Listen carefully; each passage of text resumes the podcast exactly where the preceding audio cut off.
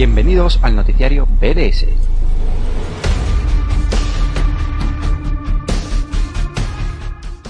Muy buenas superhéroes, bienvenidos una semana más, un programa más a Noticiario BDS, programa ya 68 de estos podcasts YouTube en directo, donde repasamos las noticias de la semana en materia pues de cine y series. Hoy también vamos a tocar un poquito de animación de DC y algún que otro titular de videojuegos también vamos a, a tener. Muy buenas a todos el chat que está ahí a tope, Cebeas, Cookies, a, bueno, y también anunciar, eh, voy a anunciar, saludar al habitual del programa, a Diego Iván, muy buenas, ¿qué tal? Hola Álvaro, ¿qué tal? Un gusto en saludarte, como siempre un placer aquí estar compartiendo micrófonos contigo y a la gente que nos escucha un placer. Eh, qué bueno compartir este rato principalmente contigo Álvaro y con ustedes. Eh, hay que darle este, este día que es, pinta muy interesante en respecto a actualidad del mundo de los superhéroes.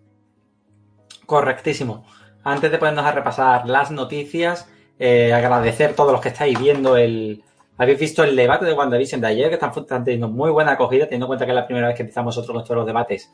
Eh, estoy muy contento, así que nada, agradeceros a todos los que lo estáis viendo. Estuvisteis ayer en directo, estuvisteis ahí, os lo estáis viendo en diferido, ¿vale? Así que nada, estoy viendo las estadísticas y, hombre, uno se alegra, uno se alegra. Ahora ya sí, nos vamos a meter de lleno y como siempre comenzamos primero con DC, pero vamos antes a hacer un pequeño parón en una fecha señalada, porque de hecho esta semana ha habido alguna que otra, vamos, ha habido varias fechas, y hay una de una persona, pues, eh, un pilar importante dentro de, de, DC, y que además ahora está un poquito, bueno, lleva ya unos meses poco en el, en el ojo, en el ojo de un huracán, vamos a decir así. Eh, Diego, ¿de quién estamos hablando? Bueno, estamos hablando de uno de los arquitectos de DC Comics moderno, del universo DC moderno.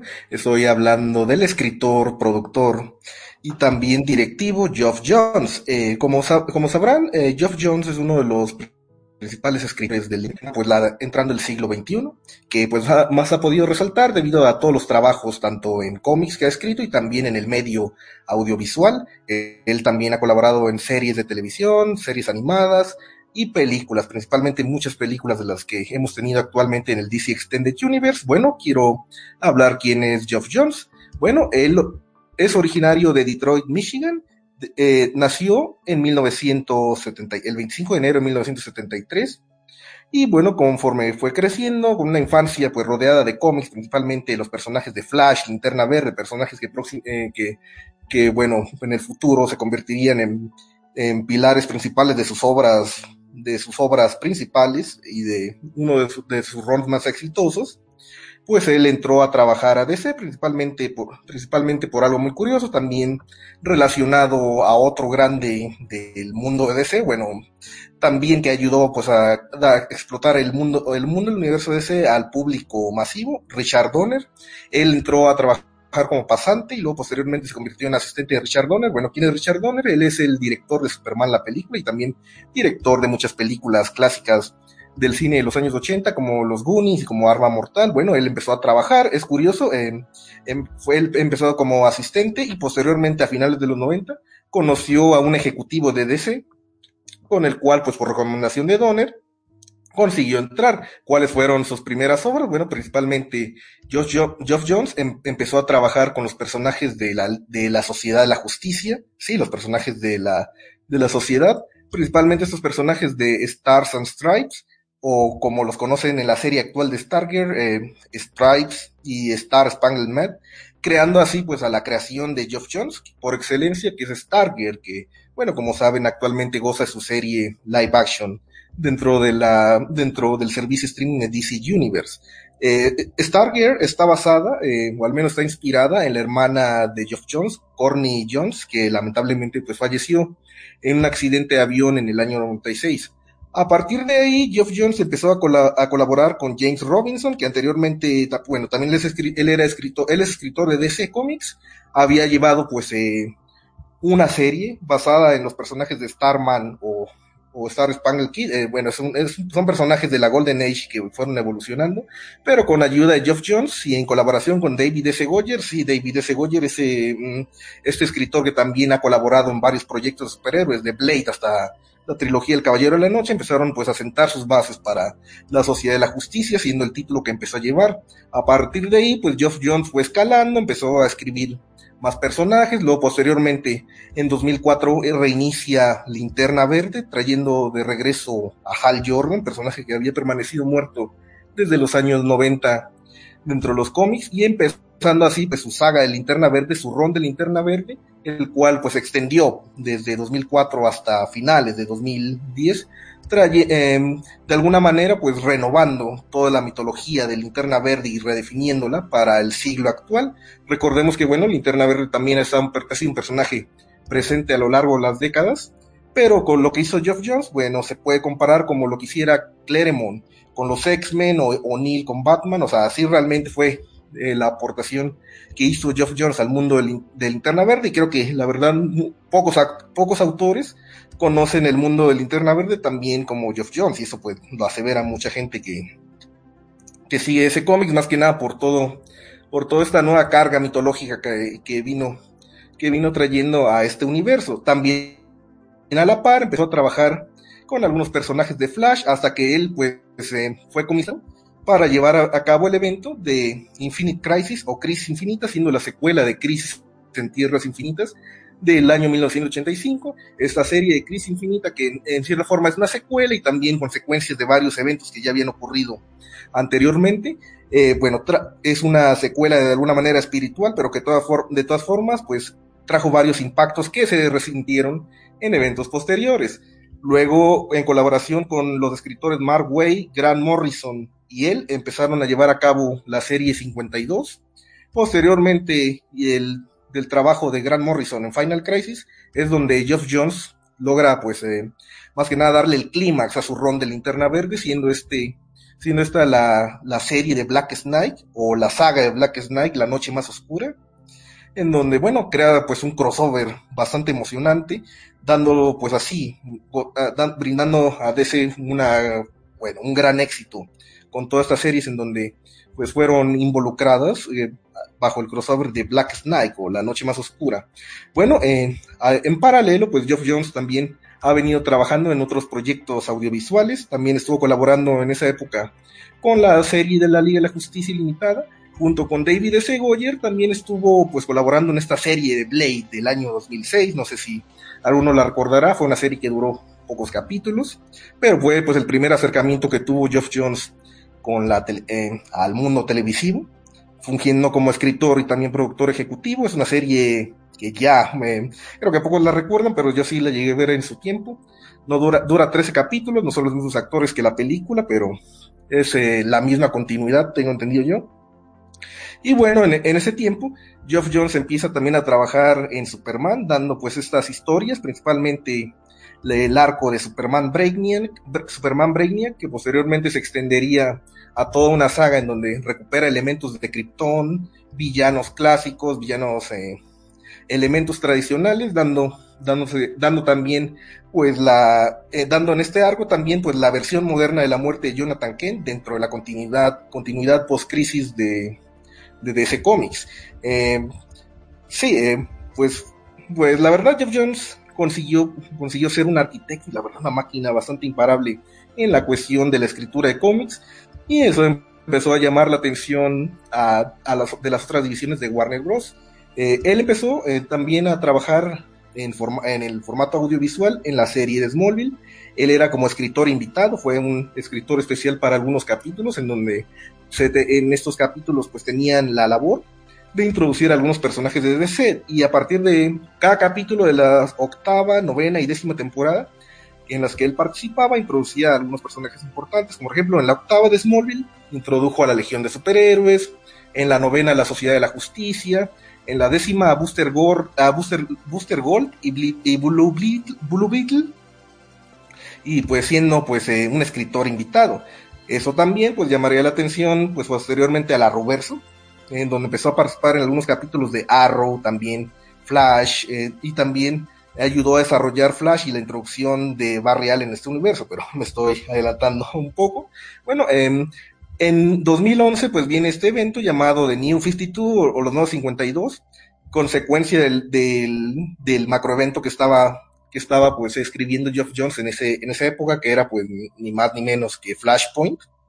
Y bueno, eh, New 52 formó una, un reinicio para el universo DC, dando pues por oportunidad de renovar las historias y también pues reiniciar desde cero toda la continuidad post-crisis que se venía labrando desde hace ya unos casi 30 años, bueno, aproximadamente unos 30 años. Y bueno, eh, también Geoff Jones tuvo bastante que ver ahí con el equipo creativo más que nada pues participando en la, en la, renovación de varias series. Muchos fanáticos pues critican el New 52 debido a que despojó a varios personajes de todo el desarrollo que había creado durante años, pero en cierta parte ayudó también a pues a innovar con principalmente con personajes como Aquaman y Shazam, de los cuales pues Geoff Jones fue quien escribió sus series estelares y también de la Justice League, la Liga de la Justicia, dando pues más que nada, mm, dando pie a los eventos de la saga que se verían pues dentro del periodo de los New 52.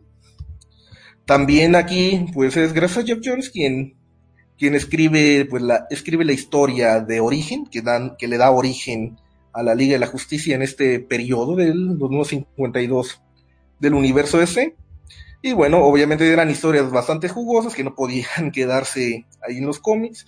Algunas películas animadas se, se basaron, eh, se basaron para eso, principalmente las de la Liga de la Justicia y la Paradoja del Tiempo, Justice League War y Justice League Throne of Atlantis. Eh, todas están adaptadas o inspiradas en, el en los arcos argumentales que llegó a escribir Geoff Jones en su época. Aquí, aquí bueno, eh, Aquí, eh, en paralelo, pues como ya te mencioné, empezó a escribir, eh, empezó a escribir dentro de mm, producciones audiovisuales.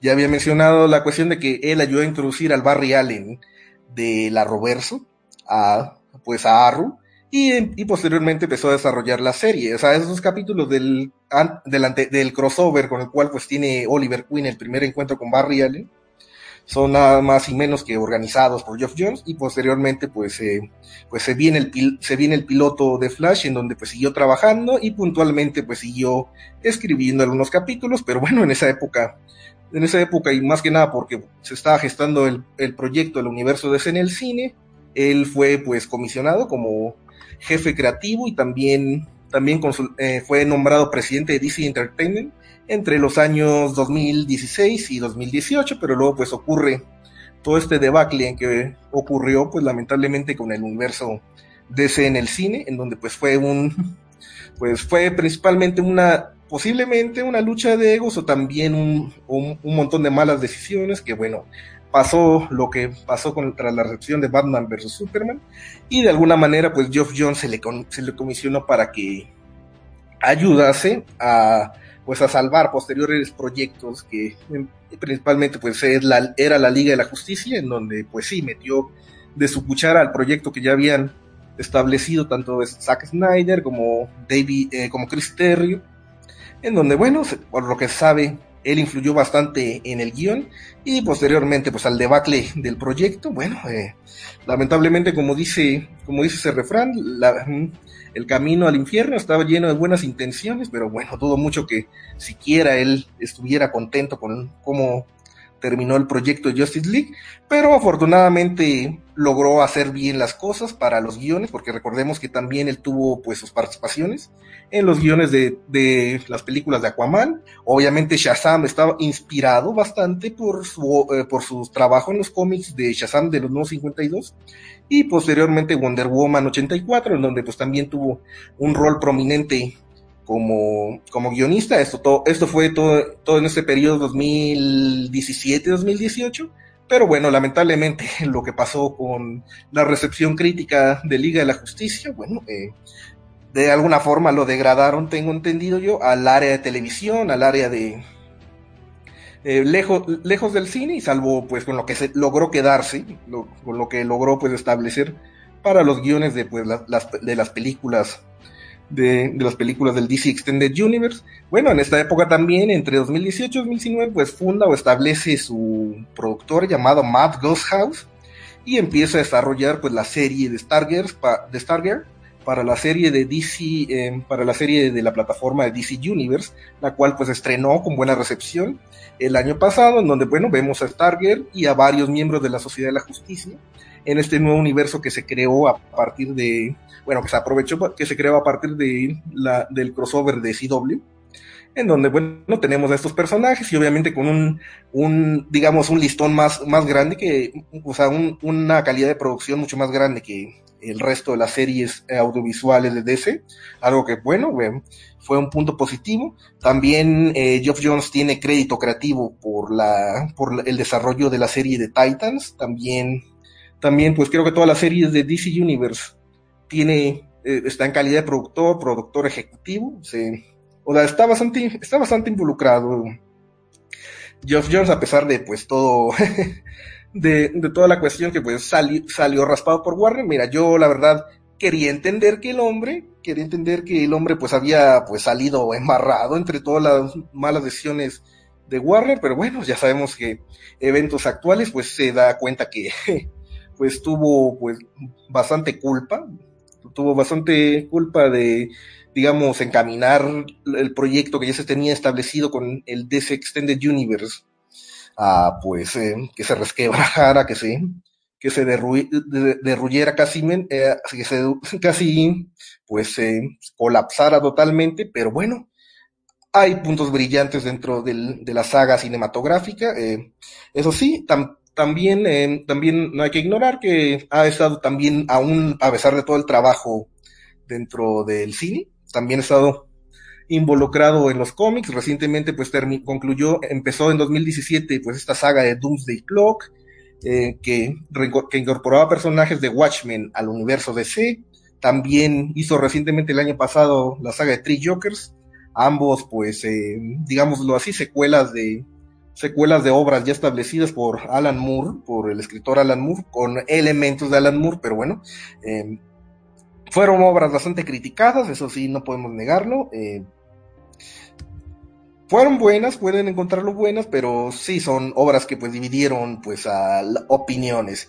Y luego pues también, también, eh, también en esta época, se faltó decir, también él incursionó con Batman, eh, pero estoy hablando del año 2013, disculpen que vaya aquí allá. Él incursionó con Batman en la, en este universo llamado Batman Earth One o Tierra 1, este universo en donde, se, eh, donde los autores tienen la posibilidad de reintroducir a los personajes, reintroducir las historias y los universos. Son, eh, son historias, son, son historias que pues les permiten pues eh, tomar a los personajes desde cero y pues Geoff Jones también escribió pues dos volúmenes hasta la fecha de Batman, muy, he, oído bastantes comentarios buenos, de hecho el Batman de Matt Reeves parece inspirarse eh, en parte a este, en parte a este, a esta versión que creó Geoff Jones. Y bueno, eh, pues sí, eh, agradecido, más que nada pues más allá de la controversia y todo lo que puede estar actualmente Geoff Jones, pues quisiera solo pues recordar un poco de la obra y por, de un poco de su obra y trabajo, pues haya tenido un buen cumpleaños. Bueno, eh, maravilloso repaso de Jeff Jones. Yo creo que eh, es una figura, como tú ya has demostrado, eh, clave en lo que viene siendo DC en los en los últimos años, yo creo que fue una parte de la esencia, no es todo DC, pero bueno, buena parte de la esencia, sobre todo esa, huella que ha dejado en la pequeña pantalla, como tú has venido comentando, y también en el cine DC, que bueno, yo creo que también ahí se ha visto en medio de, de una polémica, no sé realmente él cuánto ha tenido de, de papel, ¿no? Cuál, cuál, ha sido su responsabilidad, pero a mí me pega más que ha sido más como alguien que se ha visto en una encrucijada en medio de diferentes intereses, ¿no? Pero bueno, es una percepción más bien personal. Preguntaba incluso a Rambella para ir, que está también en el chat, si, si es uno de los mejores escritores de, de los últimos años de cómic. Yo creo que sí, que puede ser, se puede considerar por lo menos de los más así estables. Evidentemente, todos los escritores tienen etapas buenas y etapas malas, pero yo creo que a nivel de cómics eh, se puede colocar entre, entre los más altos, por lo menos incluso me atrevería a decir entre Marvel y, DC, ¿no? Así un poquito a nivel en general en la industria. No sé si tú coincides, Diego. Bueno, no lo dudo, la verdad a, ayudó a revitalizar a DC de cara al siglo XXI, es uno de los grandes arquitectos. Eh, yo a él le veo una mentalidad de blockbuster, es que todas sus historias tienen pues todos los elementos para crear una aventura épica emocionante, inclusive emocional. Eh, yo la verdad eh, se notaba bastante pasión en las obras de Jeff Jones ah, de la década de los 2000, actualmente pues debido a la recepción que tuvo Doomsday Clock y Three Jokers pues sí, queda un poco en duda lo que podría hacer, pero bueno, es que recordemos que en ese tiempo Geoff Jones, bueno, con estas obras, pues Geoff Jones está tratando con elementos bastante de culto, como lo son Watchmen y Killing Joke, o sea, obviamente no iba a dar gusto a todos, solo he podido leer el Doomsday Clock, pero aún tengo pendiente Three Jokers, solo para pues descubrirlo. Ah, eso sí, también he faltado, pues, eh, eh, quizás su polémica actual no es la única polémica que ha tenido. Actualmente, eh, hace unos 10 años, pues Alan Moore, sí, Alan Moore lo criticó indirectamente por eh, de alguna manera apropiarse del término de Black Snake, cosa que eh, Alan Moore en los 80 había acuñado el término de Black Snake para sus historias de linterna verde, solo que Geoff Jones de alguna manera lo, lo retomó y así fue, como creó su, su, saga para Linterna Verde. Y pues sí, le dijo, le dijo literalmente que era un mapache buscando en su basura para robarse sus ideas. bueno, bueno. Eh, Alan Moore siempre sabemos que está ahí un poquito en la línea, ¿no? Bueno, bueno. Eh, después de este maravilloso repaso de, de Diego dedicado a, a Jones, pues nos vamos a meter de lleno ya en la actualidad y nos vamos a ir a series DC, comenzando con uno de los grandes titulares que hemos tenido esta semana y que va relacionado con uno de los proyectos que además a Diego le encanta, que más de una vez ha hablado aquí sobre, sobre este proyecto que es The Sadman, esa adaptación que se está haciendo en formato serie para Netflix de la obra de Neil Gaiman, dedicado a The Sandman, el arenero, que al fin, después de muchos meses, ya tenemos casting oficial de, este proyecto. Todo comenzó de repente con, con Neil Gaiman haciendo una publicación en Twitter diciendo que muy pronto íbamos a tener noticias de casting y a las pocas horas, si no recuerdo mal, em, pues empezaron a tenerse primer goteo de actores y sus respectivos personajes. Muy poco se venía filtrando de esta serie, resulta muy interesante como lo han llevado todo con la máxima confidencialidad, porque lleva desde octubre, si no me equivoco, el rodaje en marcha, pero no ha sido hasta ahora cuando se ha revelado. Es cierto que em, se había filtrado algún nombre, pero la inmensa mayoría del reparto no lo conocemos. Y ya podemos hablar como tal de, eh, del reparto. ¿A quién tenemos? Bueno, ahora supongo que Diego va a hablar de cada uno, que conoce muchísimo mejor la obra que yo de, de Salma, sería una tontería que hablase yo, pero bueno, haciendo yo primero el repaso rápido. Eh, Tom Sturridge, que es el nombre que el actor que ya conocíamos, que se venía hablando desde bastantes meses, pues va a ser protagonista de la serie, ¿no? Como, como Dream. Después tenemos a Gwendolyn Christie, que también lo estuvimos comentando en otro noticiario, para interpretar a Lucifer, que después también nos detendremos en este tema un poquito. Eh, Vivien Anchiopon es el Lucille, la bibliotecaria jefe guardiana de confianza. Charles Dance, que es un mítico actor de ya de y conocido sobre todo por Juego de Tronos, es Roderick Burgess. Boyd Holbrook es eh, conocido por su papel en Logan e interpreta al Corintio, ¿vale? Sonaron otros nombres en el pasado para, para este personaje, pero finalmente eh, se queda Holbrook. Así Chadwick sería Abel, la primera víctima, y Sanjit Pascar sería Caín, el primer depredador. De momento, siete nombres para el reparto. Faltan todavía algunos por sumar, el caso de, de Constantine, por ejemplo, que va a tener su presencia también en la serie, que todavía pues no se ha revelado el reparto. Recordemos que todavía esto no tiene fecha de estreno. Asumimos que podría llegar en este 2021, pero eh, realmente no sabemos exactamente cuándo va a llegar. Y la idea es que esta, la primera temporada pues adapte, por un lado, el, arco de Preludios y Nocturnos en su primera mitad y en la segunda ya se vaya al arco de la casa, la casa de las muñecas. La idea, si todo esto funciona, si todo esto va bien, es conseguir adaptar lo que sería toda la obra prácticamente de, de Sandman, ¿no? Hasta alcanzar eh, obertura. Yo de momento, eh, valoración, únicamente podemos valorar a nivel de casting y yo creo que estamos ante un pedazo de reparto que por lo menos marca un nivelazo para la, para la serie ya con esto y sabiendo que Gaiman está implicado, eh, creo que de aquí puede salir un muy buen trabajo. No soy un especial conocedor de la obra de, de, de Sandman, lo reconozco, sé lo básico, sé cuatro cosas, pero em, me atrae lo suficiente creo que como para, como para verlo. Y ya le paso la palabra a Diego, que sé que estará deseando hablar de, de este tema. Todo tuyo, Diego. Sí, te recomiendo la obra, la verdad eh, mm. es una saga magnífica, una obra bastante, bastante bella. Me gusta el reparto, eh, yo le pondría un 9 de 10, principalmente Tom Sturridge, yo no lo conozco, no he visto ninguna película, serie que recuerde, pero es clavado a Gaiman en su juventud. Eh, fíjate en imágenes de Neil Gaiman en los 80, 90 y te darás cuenta que se parece bastante. En la fotografía que teníamos antes eh, no, eh, mucho más que aquí, pero bueno, eh, espero yo que pues interprete este personaje de, de Morpheus o Morfeo, Morpheus, porque es un personaje bastante estoico, bastante por las reglas. mira, ahí tienes a Neil Gaiman, así que no podemos negarlo el parecido físico que tiene con el actor. me gusta, al menos físicamente, y bueno, otros personajes antes de pasar antes de pasar a Lucifer, el personaje de Lucien, bueno, aquí hubo un cambio de género y de, y, de raza también.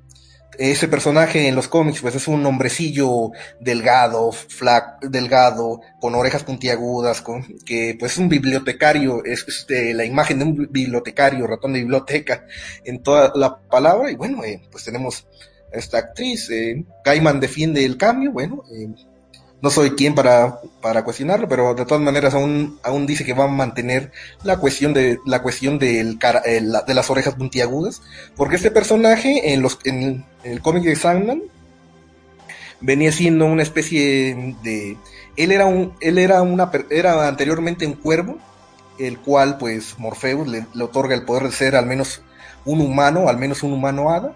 En este universo pues hay seres como elfos o seres como o series como hadas. Y obviamente ahí está el cambio, pues bastante, digo, bastante, bastante ingenioso de Lucien, porque se escribe en el cómic Lucien y aquí se le escribe Lucien, o sea, con dos N's y una E al final, haciendo pues, eh, haciéndolo ver más como una eh, más pues femenino.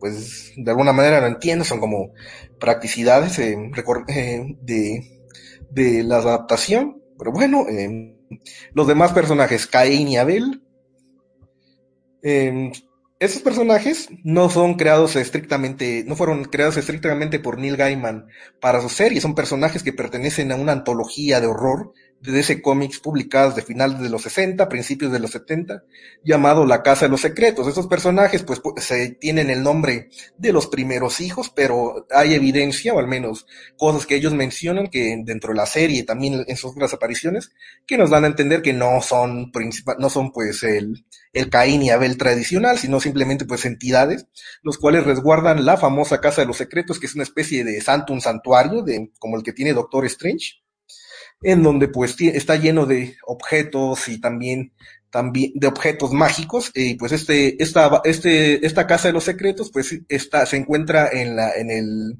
en el plano de, de dreaming o la ensoñación como se le tradujo aquí en Latinoamérica y ellos son su, ellos son sus principales eh, cuidadores.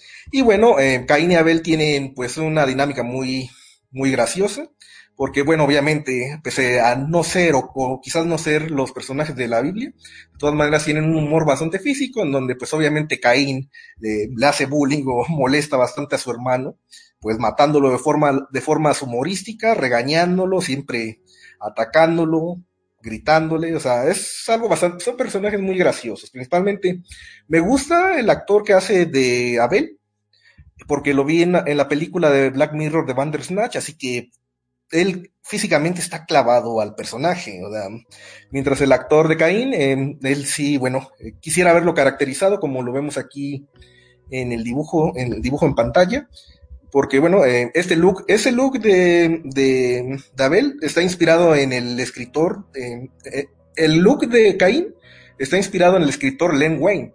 ¿Quién es Len Wayne? Bueno, él es el creador de Wolverine y Swamp Thing. Y por eso recomiendo pues leer la saga de Swamp Thing de Alan Moore antes de pasar a Sandman, porque pues aquí es donde volvemos a ver a los personajes y de alguna manera pues tiene un poco de las bases que, de elementos que posteriormente se retoman en Sandman. Ahora pasando a los siguientes personajes, Álvaro. Sí, puedes ver ahí el parecido.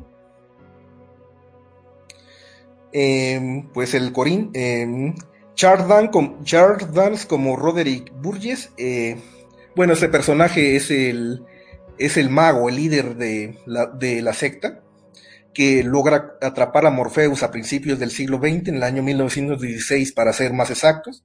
Él es quien logra a través de, un, de una serie de conjuros y logra, logra uh, pues atraer a Sueño. El Sueño se encuentra debilitado después de una aventura que tuvo que se, va, se ve en, en el volumen de abertura. Eso se explica, al principio de la serie no se explica, pero sí en la historia de abertura él consigue atraerlo y luego logra, pues capturarlo y encarcelarlo en una jaula de cristal, una especie de esfera de cristal. Pero en realidad, eh, Roderick Burgess busca a la hermana de sueño, a muerte. Él busca capturarla, principalmente para, pues, ganar la inmortalidad para él y a sus súbditos de la secta. Pero no, obviamente, obviamente, pues al darse cuenta que que Sueño pues es el que, el, que captura, decide encarcelarlo durante décadas y, y despojarlo de, su, de, sus objetos, de sus armas, de sus herramientas que utiliza Sueño, que es principalmente su casco, su bolsa de arena y su rubí, y su rubí mágico. Eh, obviamente pues este personaje solo si me voy a la novela tendría pues una aparición en el, en, los, en el primer episodio, en el segundo episodio, a menos de que se pretenda expa expandir, eh, sin hacer mucho spoiler de la obra, pues digamos que digamos que Sueño, ah, Sueño hace, hace, que, eh, hace que Burgess envejezca para pues, para pues quitarle cualquier esperanza de, de siquiera pues darle el regalo de la inmortalidad, porque bueno, obviamente Sueño está molesto, pero no hace nada y debido a que él es inmortal, no puede morir, pues decide permanecer encerrado mientras que sus captores envejecen. Ahora, siguientes personajes. Ya, el Corintio, ¿no? Sí. Bueno, el Corintio es el villano del, del libro 2 de, de, La Casa de las Muñecas. Si esta temporada la adapta, bueno, él es una pesadilla salida, del, salida de, la, de la ensoñación. Obviamente es una especie de, digámoslo así, eh, cazador mercenario creado por Sueño para encomendarle algunas misiones. Pero antes de que Sueño desaparezca en el mundo de los humanos, él pues decide irse por, decide irse por la libre y empieza pues a, a gozar más que nada del, placer de asesinar a personas, de, de venir asesinando a personas y pues comerse sus ojos. Y pues es una pesadilla encarnada, por eso tiene los ojos como, como tal. Me gusta el casting de Boy Holbrook, eh, nunca lo consideré, pero pienso que está también clavado al diseño de Corintio.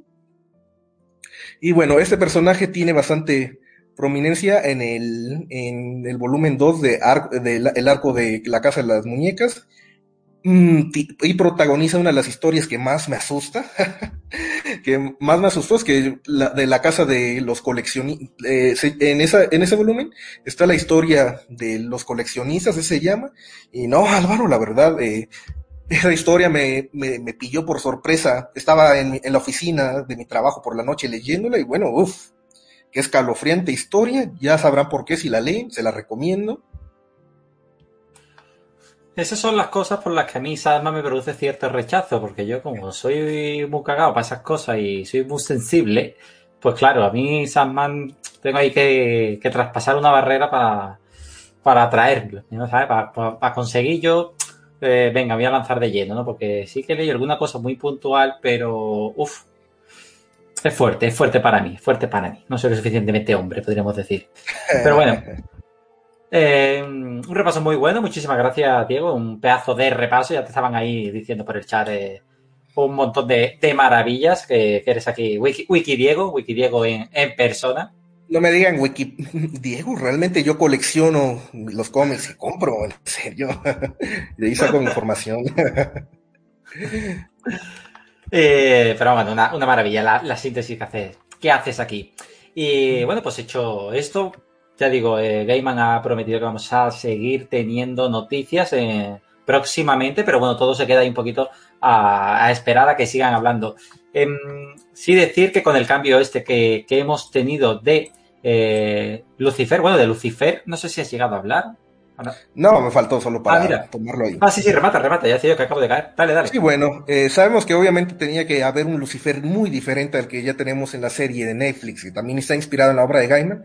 Pero el casting de Gwendolyn Christie, como lo dije hace dos semanas, me parece bien, está, está genial. Este personaje es bastante andrógino. Cuando fue ilustrado por primera vez, uh, se, se, asemejaba bastante a David Bowie. Pues de alguna manera, pues con Los Ángeles se puede jugar con los, eh, con los géneros. Yo ya me la solía que iba a ser Gwendolyn Christie este personaje. Me gusta el casting.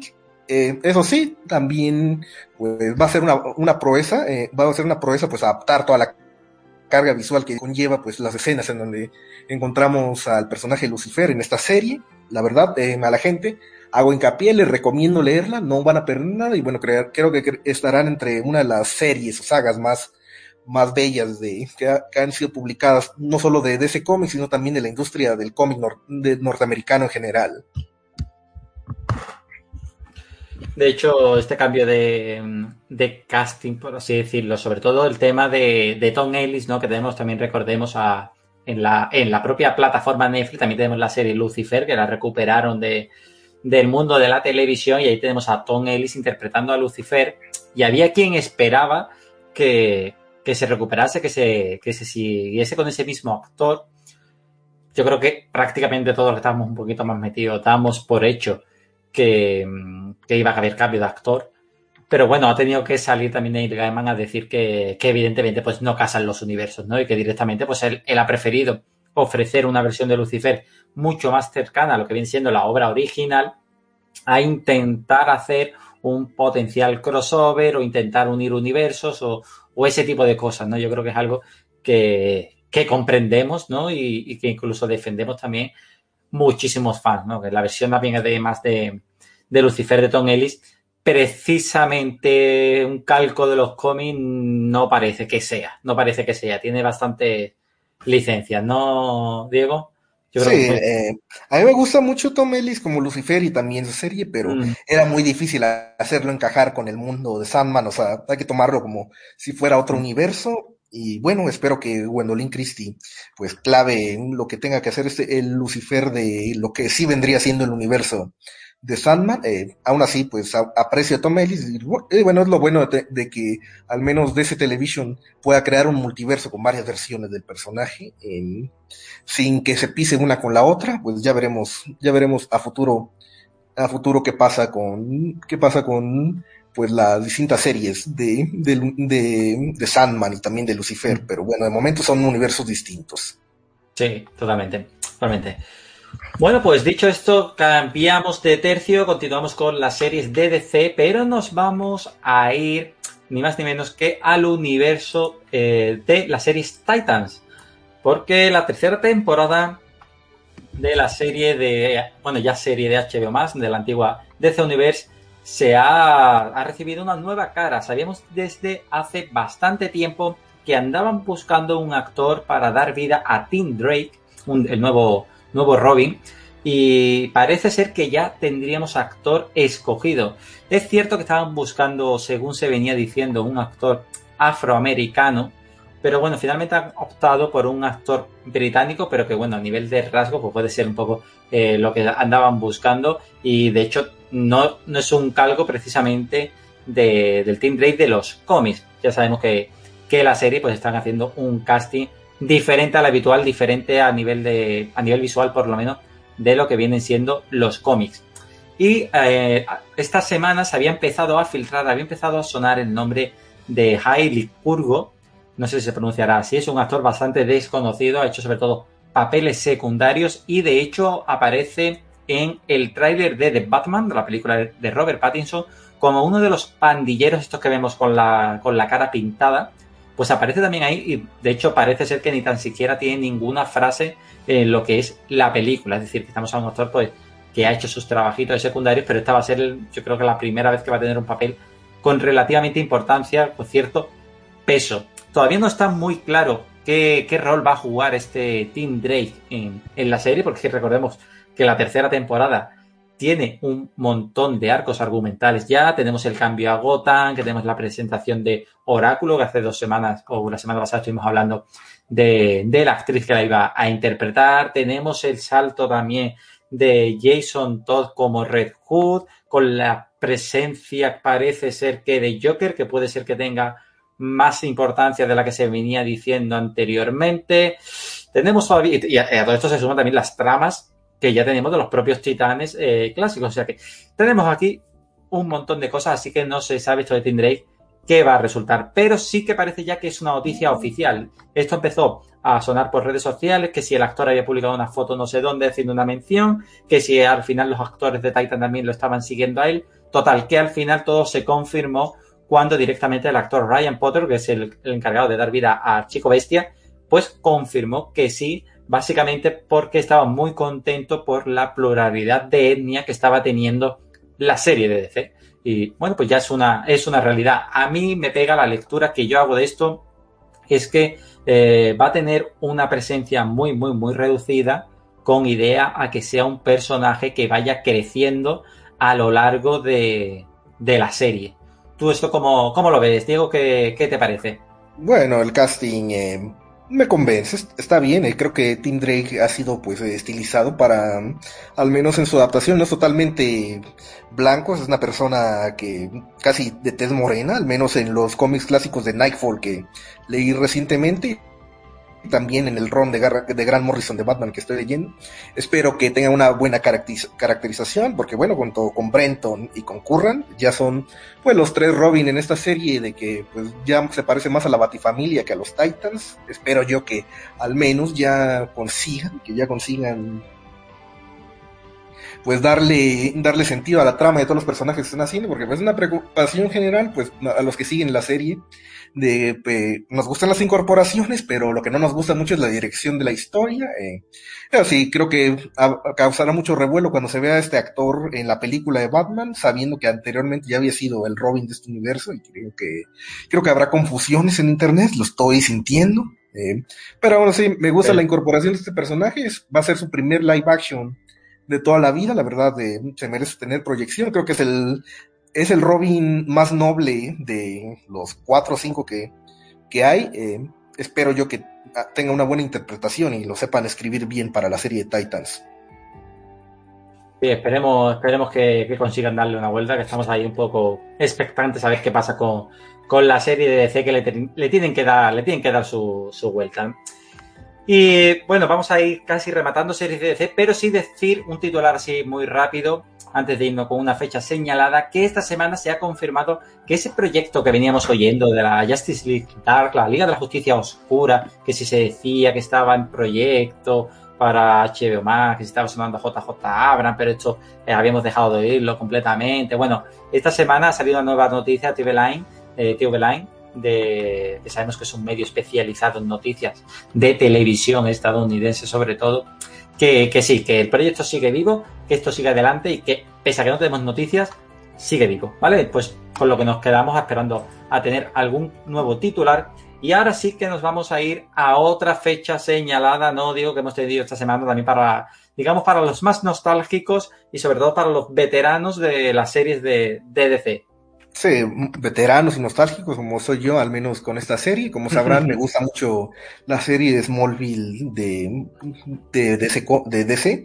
Y bueno, hoy es el cumpleaños de uno de sus actores que a partir de la sexta temporada se convirtió en recurrente la serie, en uno de los pilares. Una especie de sustituto para un Batman que nunca pudo por imposibilidad de derecho aparecer en la serie, pero aquí está.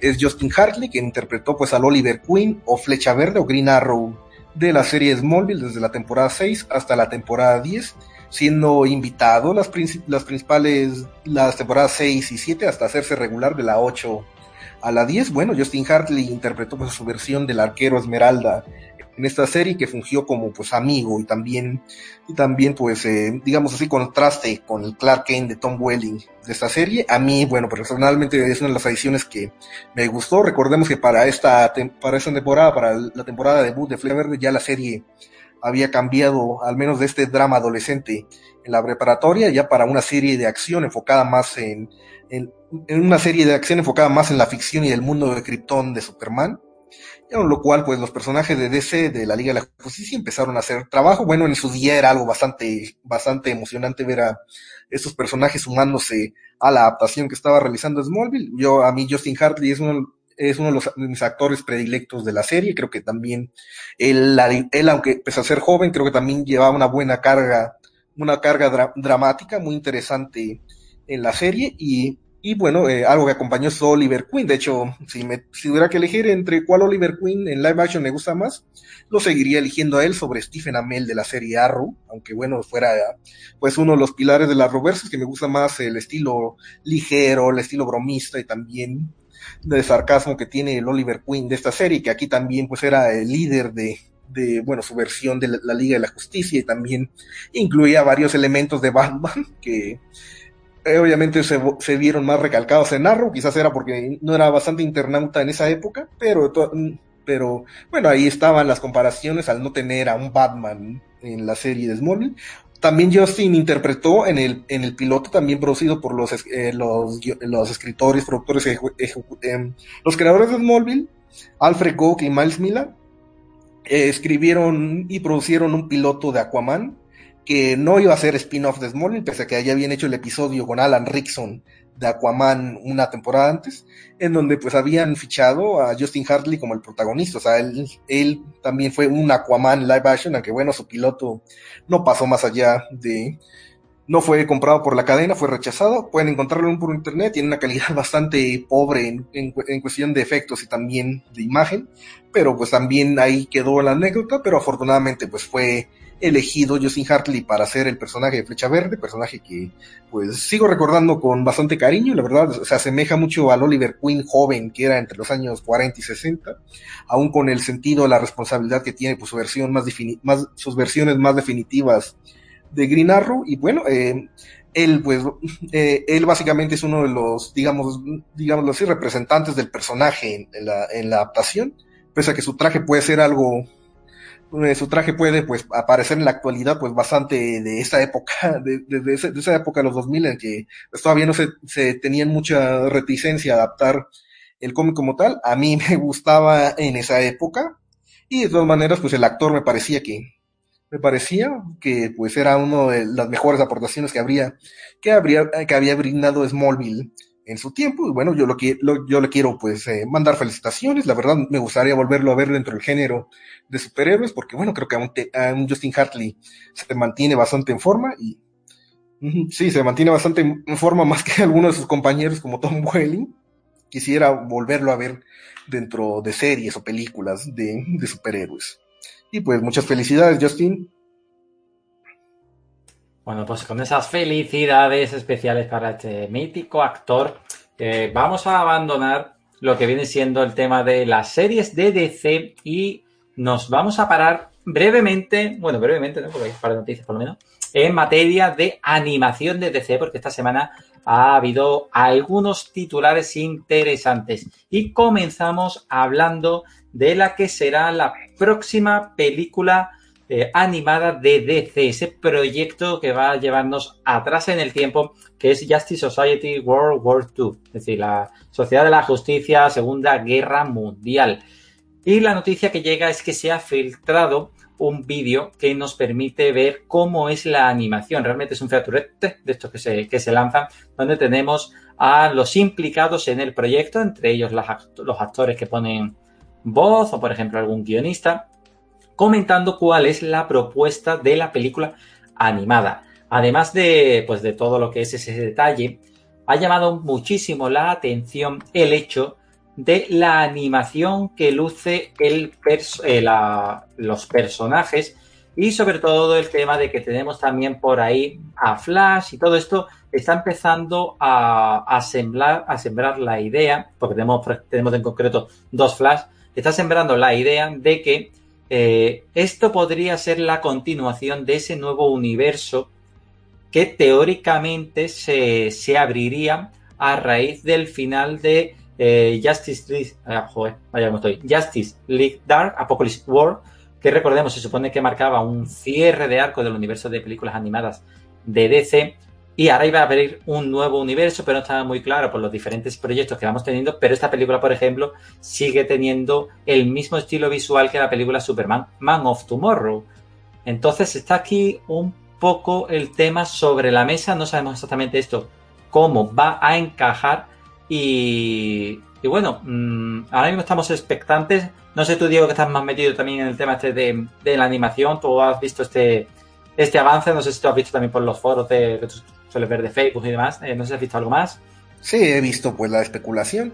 Muchos creen que esto puede ser el, digamos, sembrando la semilla de un multiverso animado, en donde, bueno, precisamente habrá algunos eh, mundos animados más diferentes que otros, y este Flash que llega aquí es el Flash de Barry Allen que corre al final de Justice League Dark Apocalypse War, encontrándose en este universo en donde la Sociedad de la Justicia existe. Hay que recordar, bueno, creía que, creía que era por cuestiones de, eh, de derechos que también se estaban usando en otros proyectos, que la Sociedad de la Justicia, varios personajes, entre ellos la Sociedad de la Justicia, no existían en el mundo de Justice League, del, mundo del universo animado DC, de Justice League Dark um, Apocalypse War, por lo cual pues puede ser el primer encuentro entre los personajes. Yo pues la verdad estoy contento que se le esté dando el foco eh, de atención a los personajes de la Sociedad de la Justicia, era algo bueno, son personajes bastante ricos en historia, ahí podemos ver a una mujer maravilla que vivió en la Segunda Guerra Mundial, que bueno, correspondería a la Golden Age, junto con Steve Trevor.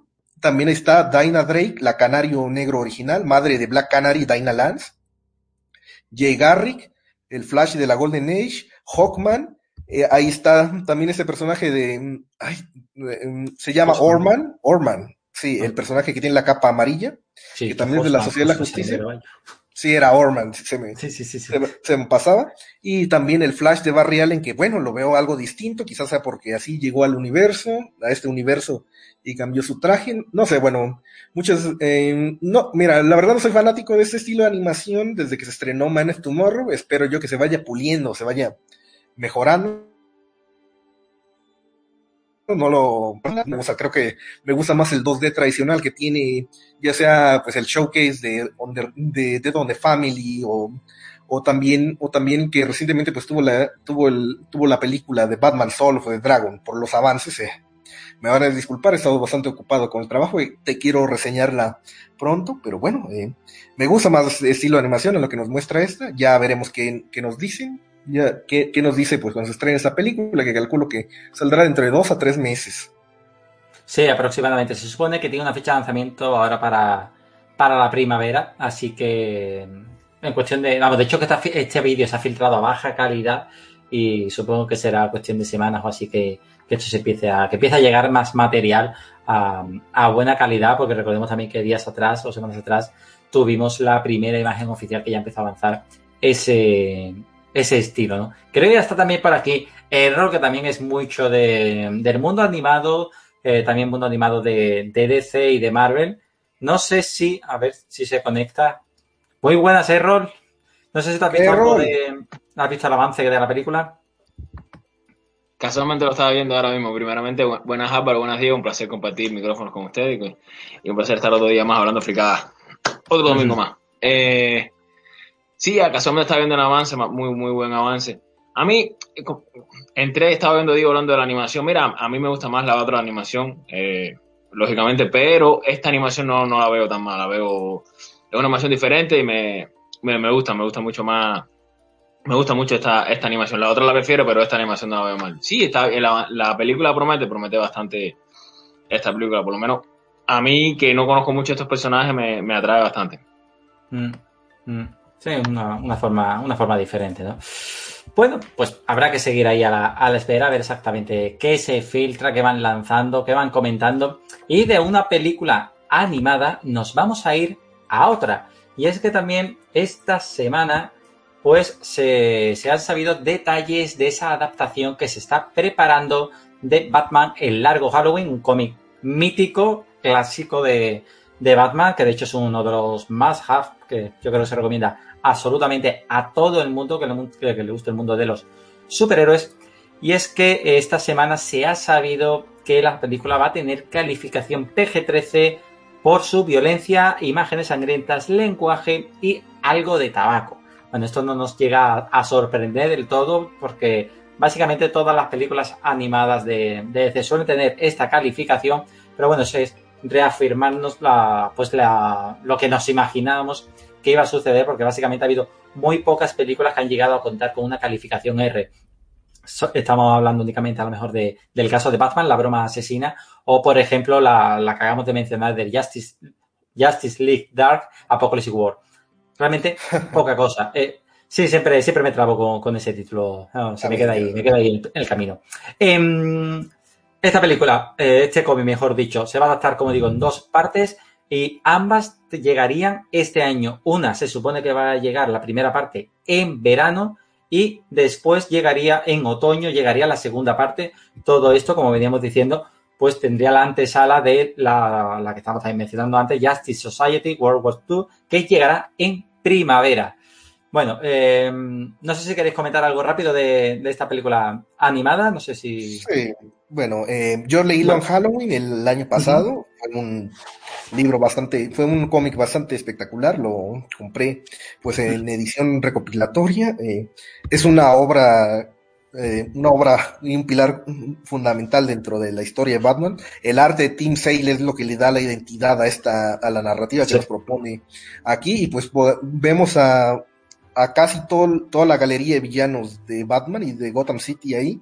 La verdad, eh, le tengo ganas a esta película también, pero espero yo que de alguna, de alguna forma logre conciliar pues el aspecto, los aspectos de adaptación y la película aquí, que realmente fue algo que me molestó que en la anterior película de Red Son eh, de alguna manera dejar algunos elementos que no me hicieron sentir mm. completo con la adaptación. O sea, realmente ahí creo que ya al menos me gustó tanto el cómic, espero que la película también me guste igual de tanto. O sea, eh, me guste eh, en la, me guste también de la misma manera, eh, que me guste y tanto la cómic como me gusta, la, como me gustaría la película. Y bueno, aquí también en el reparto, pues quisiera, quisiera resaltar, eh, se, men se menciona debido a un fichaje de IMBD y también de ya rumores anteriores que una de las que da voz a Selina Kyle o Catwoman en esta adaptación es la actriz Naya Rivera, que uh -huh. por, conocida por la serie Glee, que lamentablemente pues falleció el año pasado eh, debido a que se ahogó, se ahogó en, en, un lago en Estados Unidos y uh -huh. creo que es uno de los últimos trabajos que dejó, dejó dejó hecha, eh, dejó hecho pues esta película, es lo que no, siento yo que muchos no le han dado atención, al menos no han conectado el hecho de que pues este es uno de sus últimos trabajos de Naya Rivera. Mm. Bueno, pues ya yo, no sabía eso, yo estaba tonto. Dale, error, dale. Sí, eh, mira, eh, yo tengo un largo camino que recorrer con el cómic, porque he leído muy poco, y este fue mi, mi, mi, primer, después de tantos años, mi primer cómic que leí, es como dice digo, como, o sea, ustedes me lo recomendaron, es, es alucinante realmente me, todos los días se estaba sentando leyendo más capítulos y más capítulos porque es que es monumental. Yo espero que esta animación sea, sea, sea bastante fiel. Realmente, si son dos partes, supongo que va, va, o sea, va a cubrir esas inquietudes que tiene Diego de, de, no dejar elementos afuera, porque en dos partes fácilmente hacer capítulos por parte da, que es más o menos como Fitman, como el anime trabaja con los mangas, a dos o tres capítulos por, por 20 minutos, supongo que te dé de bastante para, para tomar el barrerlo más este espectacular cómic. Yo le tengo tremenda fe a esta película. Pensaba que iba a salir una este año y otra el año que viene, pero me, me, me sorprendió que las dos ser en el mismo año, a, con pocos meses de diferencia. Realmente estoy alucinando con, con ver esta película. Mm, mm.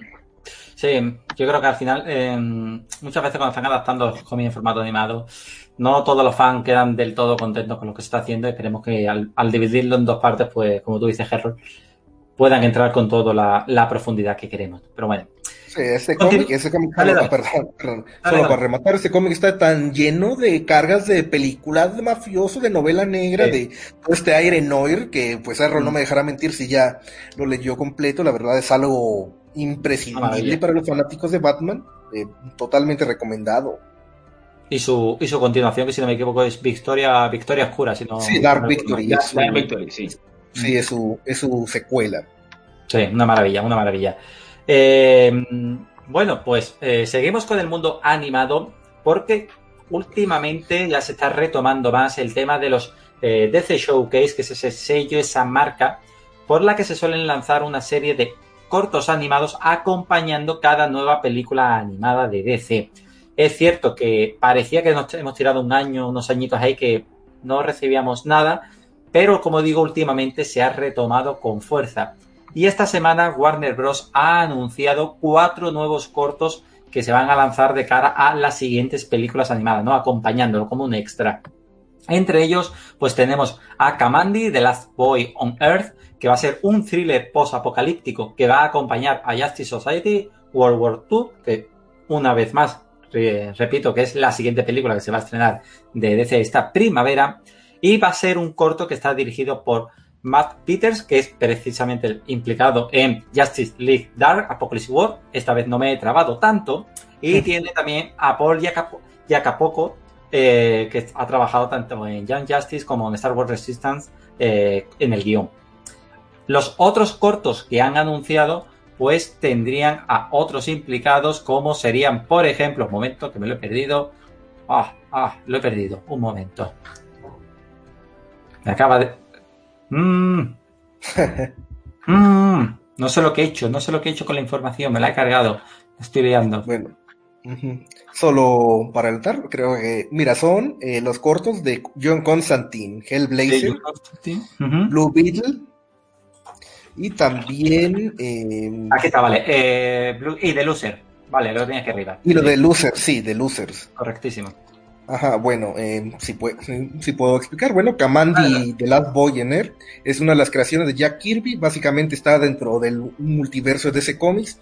Él es un, pues, eh, él es uno de los últimos hombres de su, de, de, de una sociedad, de una humanidad que fue, pues, destruida debido debido a que en el futuro post-apocalíptico hubo una gran guerra, hubo un, virus que pues casi barrió con toda la humanidad, ya ahora los seres con los que convive son seres como casi animales, como muy al estilo las películas clásicas del planeta de los simios, solo que pues ahí es Kamandi, eh, uno de los últimos, el, último hombre sobre la Tierra, de hecho es, es el nombre que tiene el cómic, The Last Man on, Earth, ese personaje tuvo una aparición en Batman The Brave on the Ball. Él existe en otra línea temporal del universo DC, en donde pues ocurrió esta gran guerra. Y bueno, es uno de los pocos sobrevivientes que tiene que, más que nada, enfrentar los peligros del mundo. Yo, pues obviamente, pues tenemos al exorcista por excelencia del mundo de DC, pues teniendo alguna de sus aventuras. Me gusta pues para verlo como corto, espero que sea un corto de mayor duración. Eh, Blue Beetle, obviamente creo que van a utilizar a la, versión de Jaime Reyes, que pues es el Blue Beetle más vistoso de la actualidad. De hecho, creo que es Jeff Jones, o bueno, no me acuerdo si él tuvo también mucha creación en él. Él tuvo pues un papel creativo en él, pero pues es Jaime Reyes, el Blue Beetle hispano, eh, es hispanoamericano en donde pues él eh, se convierte pues en el sucesor de Ted, de Ted Kord, tras adquirir el escarabajo azul, una especie de tecnología extraterrestre que pues le permite hacer su armadura y eh, su armadura especial que pues le permite volar, hacer em, fabricar distinto tipo de armas con distinto tipo de energía y de losers, bueno, hay dos hay dos losers bastante prominentes dentro de los cómics de DC. Uno es la unidad paramilitar de los cómics de Vértigo, la cual tuvo una adaptación en 2010 con Chris Evans y Jeffrey Dean Morgan y muchos otros actores que conocemos por de películas de superhéroes. Y otras son los losers más clásicos que también pues eran de los cómics de guerra de, de la época entre los 40 y 50 del universo DC, que a veces se confunden con los personajes de Sargento Rock y de Easy Company, pero no, eh, no sé cuál de los dos losers van a ser, pero creo que van a ser los de Vértigo. Bueno, pues ahí tenemos el detalle, las, las, por dónde cree Diego que puede, que pueden tirar. Eh, mira, em, están preguntando el tema animado. Eh, si Constantine, dice, yo conocía a Constantine por el cine, que yo creo que precisamente la película de Keanu Reeves tiene sus licencias. Eh, pero pregunta que es igual en los cómics y animado, ¿mantienen ese mundo? Diego, tú que conoces también más así a, a Constantine, ¿cómo ves el tema de la adaptación de, del personaje. Bueno, la adaptación, la adaptación, de Keanu Reeves eh, mantiene un poco la esencia, pero es estéticamente diferente. Es un Constantine muy ubicado en Norteamérica. El Constantine original es más británico y un poco más cínico del lado, del, lado heroico y estoico que mantiene Keanu Reeves. Creo que la adaptación más cercana es Matt Ryan y pues el que tenemos en algunas películas animadas. Eh, sí, lean pues los cómics originales de Constantine que pertenecen a la colección de Hellblazer de, de Vértigo, que ahí sí es el, el Constantine original puro y duro. Y pues el que tenemos en algunas animaciones. Bueno, pues eh, cerramos ya con esto lo que viene siendo el capítulo de animación de DC y nos vamos a ir a la gran pantalla, nos vamos a ir al cine de DC y aquí tenemos que hacer también un parón, una pequeña fecha señalada para un personaje que todo el mundo que haya visto el cine de superhéroes en los últimos años conoce seguro, seguro, seguro, ¿no, Diego? Sí, bueno, quería más que nada felicitar al mítico, al titán de la actuación, a Christian Bale, el Batman de toda esta generación de los 2000, que pues, bueno, el día de ayer precisamente cumple, cumple 48 años, Christian Bale nació el 30 de enero de 1974 y bueno, no solo, no solo ha sido Batman, también ha sido un actor bastante prominente desde muy pequeño, eh, participando en un montón, en un sinnúmero de proyectos, tanto han sido aclamados por la crítica y más que nada por su, su actuación.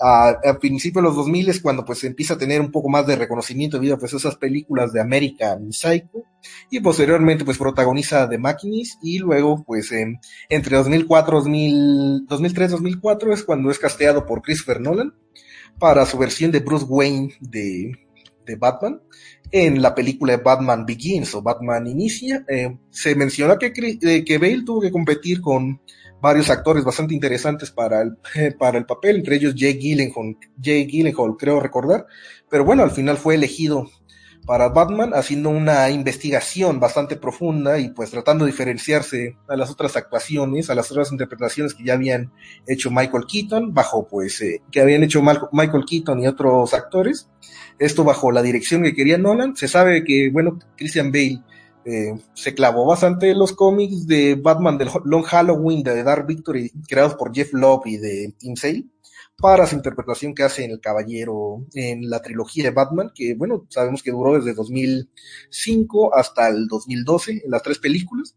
siendo pues Batman Begins el inicio de todo, Batman The Dark Knight, The Dark Knight, El Caballero Oscuro en 2008 siendo pues eh, digamos la cúspide o el cenit de la trilogía, redefiniendo para propios extraños el cine de superhéroes con esta película que, bueno, pasan los años y pues no es olvidada, no es dejada de lado, sigue acumulando más éxito, sigue pues eh, sigue siendo considerada una de las obras maestras del cine de superhéroes. Recientemente, el año pasado creo que entró al American Film Institute por su gran valor histórico y que pues que pues ganó esta eh, que ganó esta película y en 2012 pues Darna y Rises eh, que pues fue el final de su trilogía, siendo pues la película, creo que la película un poco más floja de esta trilogía, pero de todas maneras aún la más exitosa para Warner y DC en esa época, eh, llegando más allá de 1085 millones de dólares.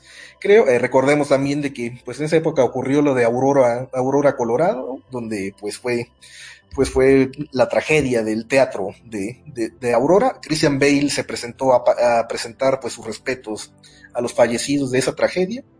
Y bueno, creo que, creo que también hasta la fecha sigue siendo el Batman favorito de, de, mucha gente. También pues me he permitido verlo en otras películas como The Prestige, Ford vs. Ferrari, entre otras muchas películas. Y bueno, eh, y se viene Christian Bale para ser el villano Gore, el carnicero de los dioses, en Thor Love and Thunder, dirigida por Taika Waititi, que bueno, eso más que nada debido a que Christian Bale, pese a mencionar en reiteradas ocasiones de que no, no le gusta mucho el cine de superhéroes, no se siente atraído particularmente más allá de lo que conoce las películas de Superman, de Christopher Reeve, lo que hizo con Batman, no se siente atraído, bueno, creo que creo que quiero ver qué es el, reto, como nos mencionaba Errol en anteriores programas, que le propuso Waititi a Bale en esta película para ser un antagonista dentro del universo cinematográfico de Marvel. La verdad, pues estoy a la expectativa, es que la verdad que, siendo yo que una vez que Christian Bale está dentro de Marvel Studios, creo que cualquier cosa es posible ya a partir de... Hmm. A partir de ahora en adelante.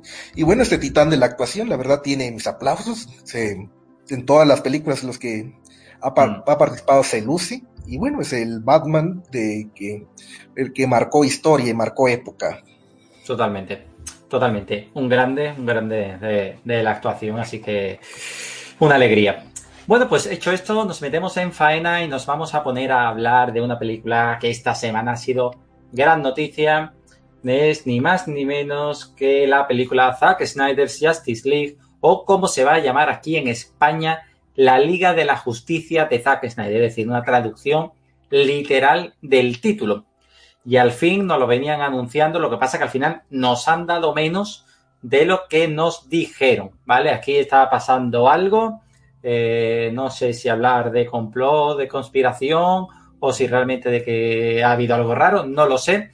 Al menos la parte positiva es que ya sabemos que la película se va a lanzar el 18 de marzo del 2021 con la buena nota de que ya sabemos cuál va a ser su plan de distribución en los diferentes, eh, los diferentes países. Sabemos que en Estados Unidos se va a lanzar en HBO Max.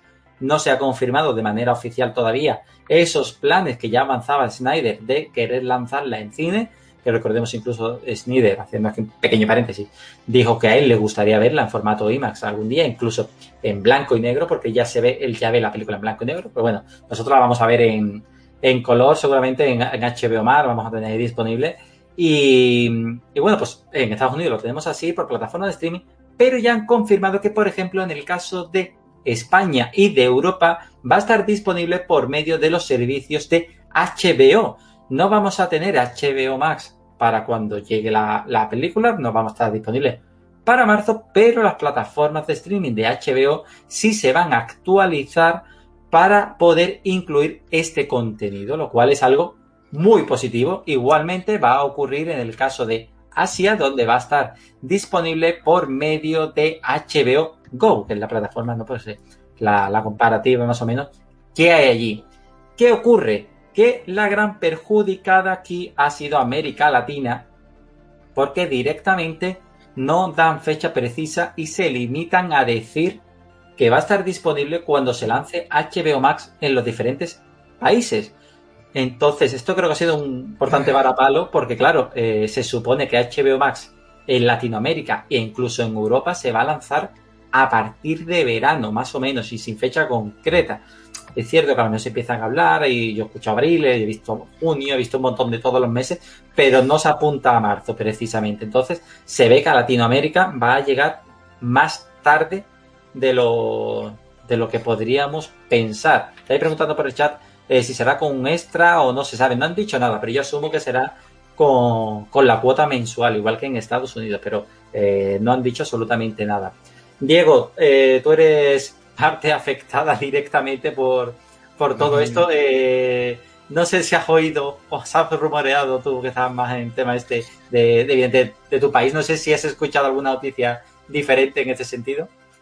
Bueno, eh, sí nos sentimos bastante afectados, hasta indignados al, al grado. Eh, es que la verdad no, no entendemos esa mentalidad de por qué no distribuirla a través de la aplicación de como están haciendo en España o en los países de Asia. Eh, pues sí, realmente me tocó bastante las narices. Eh, estamos eh, solicitando a través de redes sociales que se emita el Snyder Code, ya sea alguno de los servidores de que tiene pues el HBO en, uh streaming, que se tienen aquí de momento, para verlo legalmente, porque bueno, en la piratería sí va a estar, va a, ser, va a ser un factor aquí, no tanto como en Wonder Woman, que lo voy a llamar relativo, sino más que nada por la distribución que se tiene todo, desde toda América Latina y, y Sudamérica.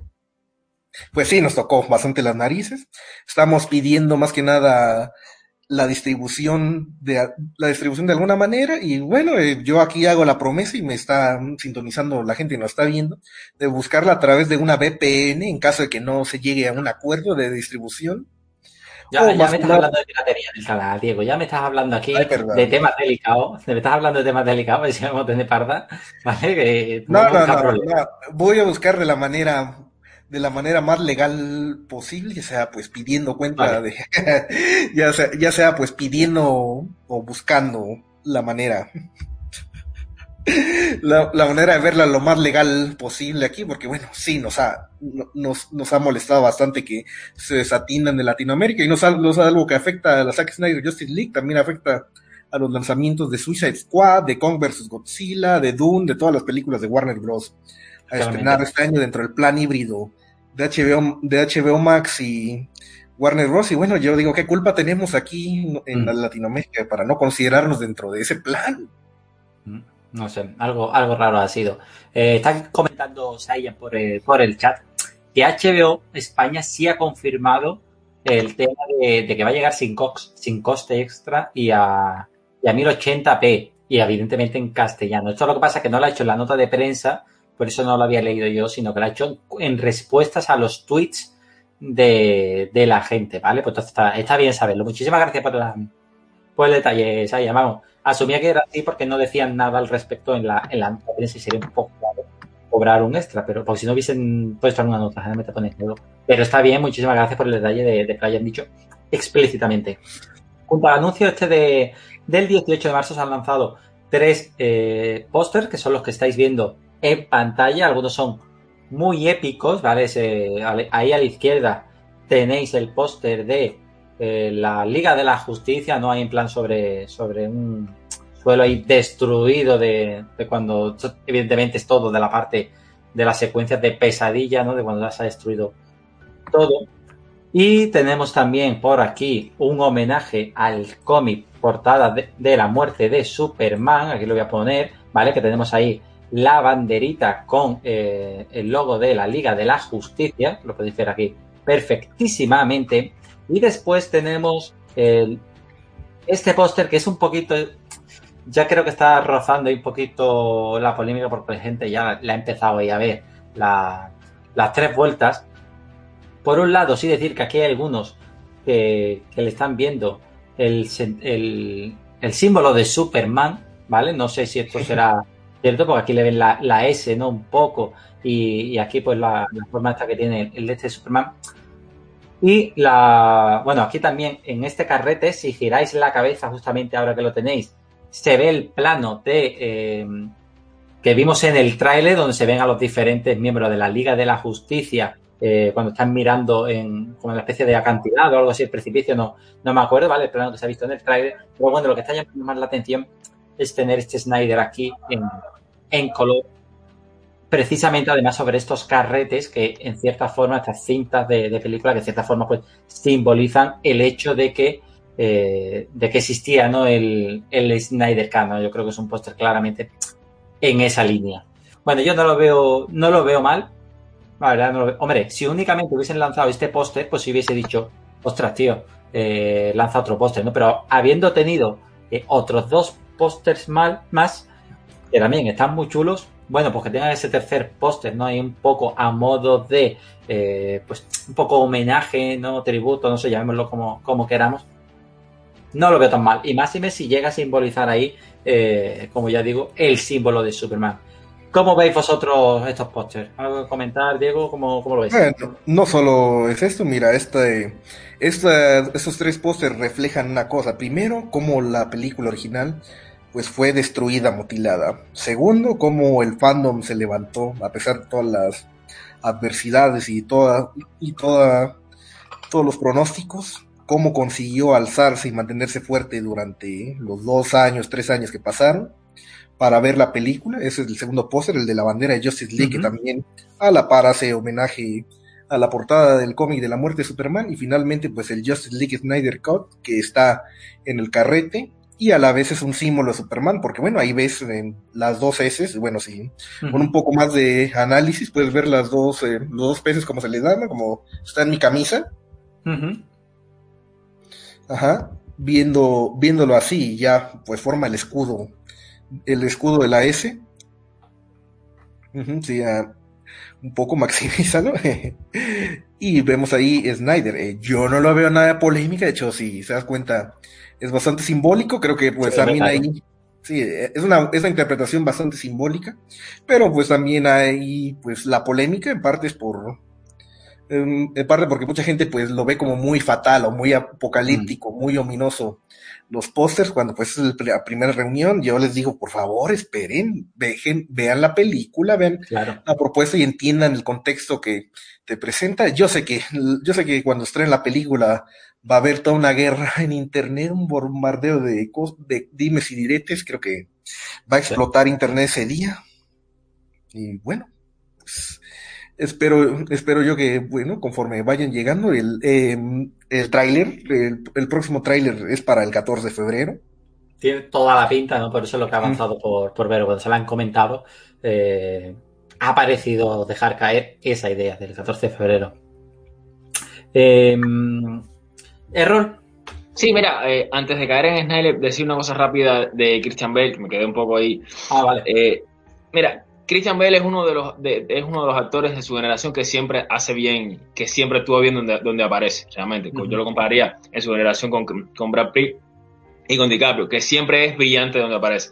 Y recomendarle, mira, Diego se le, se le pasó, es que tiene más de 50 títulos en su filmografía, que fue John Connor en, esa, en ese Terminator Salvation que nadie se acuerda. Ah, y recomendarle algunos, unos filmes de, de, su filmografía, como son American Hustle, The Fighter, ya Ford vs Ferrari, The Machinis, American Psycho y The Big Short. Son uno de los filmes donde él se luce, aunque realmente en todo se luce, pero donde se ha lucido tanto que ha sido de una manera u otra reconocido por, la crítica y las audiencias mundiales. Dicho esto de Christian Bale, que es uno de los mejores actores de su generación, paso a lo de, de lo de las imágenes. Mira, a mí las imágenes me gustaron, es verdad que un poco post-apocalíptico, un poco de, de, sufrimiento, pero a mí me gustaron. Y con respecto a la última que, que tenías aquí de, del carrete, sí, es, es, algo para Snyder que, que simboliza su, o sea, su deseo de, de, expresar y de dar su visión al mundo de la, de la película como un, como un objetivo logrado, una marca registrada para él, que, que la tiene. Y o sea, es algo como el concepto de la tarea terminada. Por lo menos yo, esta última vez que es tan polémica, para mí no es tan polémica, simplemente lo veo como el concepto de la tarea terminada la posibilidad de que la gente valore lo que él, lo que él tenía pensado por, eh, a priori. Sí, sí, coincido. Eh, decir además que hoy es un día importante porque eh, ha habido un movimiento, bueno, no sé si sigue ahora mismo, un movimiento fan, ¿no? Para, pues reconociendo, ¿no? El tema todo este también del movimiento, del Snyder Cut y demás. Y Snyder, pues también se ha sumado y ha lanzado un par de imágenes. Una, la última, que es así, un plano de pues Gal Gadot como Wonder Woman, un plano que precisamente lo vimos en, los spot trailers. Y lo más interesante, sin duda, es esa imagen que ha lanzado en la que vemos a eh, Cyborg, Cyborg, como lo queráis decir, y tenemos una cita de Martian Manhunter en la que dice There's a war coming, es decir, se avecina una guerra o hay una, una, guerra que se viene o como lo queráis traducir, pero bueno, vaticinando esa, esa guerra que se viene para la película. Y aún más interesante es el hecho de que a raíz de esta publicación, haciendo referencia a Martian Manhunter, que ya sabíamos que iba a aparecer aquí, le han dicho si es posible que Martian Manhunter llegue a tener más escenas de las que en principio dijeron, que lo único que en principio estaría así confirmado sería ese momento de la transformación donde le vemos eh, la verdadera identidad de que él es Martin Manhunter y donde se asume pues que nada más que tendrá unas pocas frases. De hecho, el actor detrás de, del personaje, que no me acuerdo ahora mismo cómo se llamaba, ¿cómo era Diego? Harry Lennox. Harry Lennox. Eh, de hecho, hablando sobre, sobre ese tema, parecía aludir que de que únicamente había rodado una escena sobre un croma, no lo daba como, lo contaba como algo muy rápido, que había grabado muy rápido y apuntaba casi a la idea de que era una única escena, una única secuencia rápida. Pero al preguntarle esto a Zack Snyder, pues él ha respondido con un emoticono de este, con el guiño, con, con la lengua sacándola, como dejando caer la posibilidad de que Marcia Mahunter llegue a tener, eh, pues ya digo, más escenas. Poco más que, comentar, más allá de lo que comentaba también antes Diego, ¿no? de ese 14 de febrero como posible fecha en la que tendremos ese tráiler que teóricamente iba a llegar en este mes de enero, que ha habido ahí un, cambio de, planes. Asumo que de última hora, porque Zack Snyder, esta cuestión de dos semanas o así, eh, decía que íbamos a tener una campaña muy potente de Zack Snyder Justice League en este mes de enero.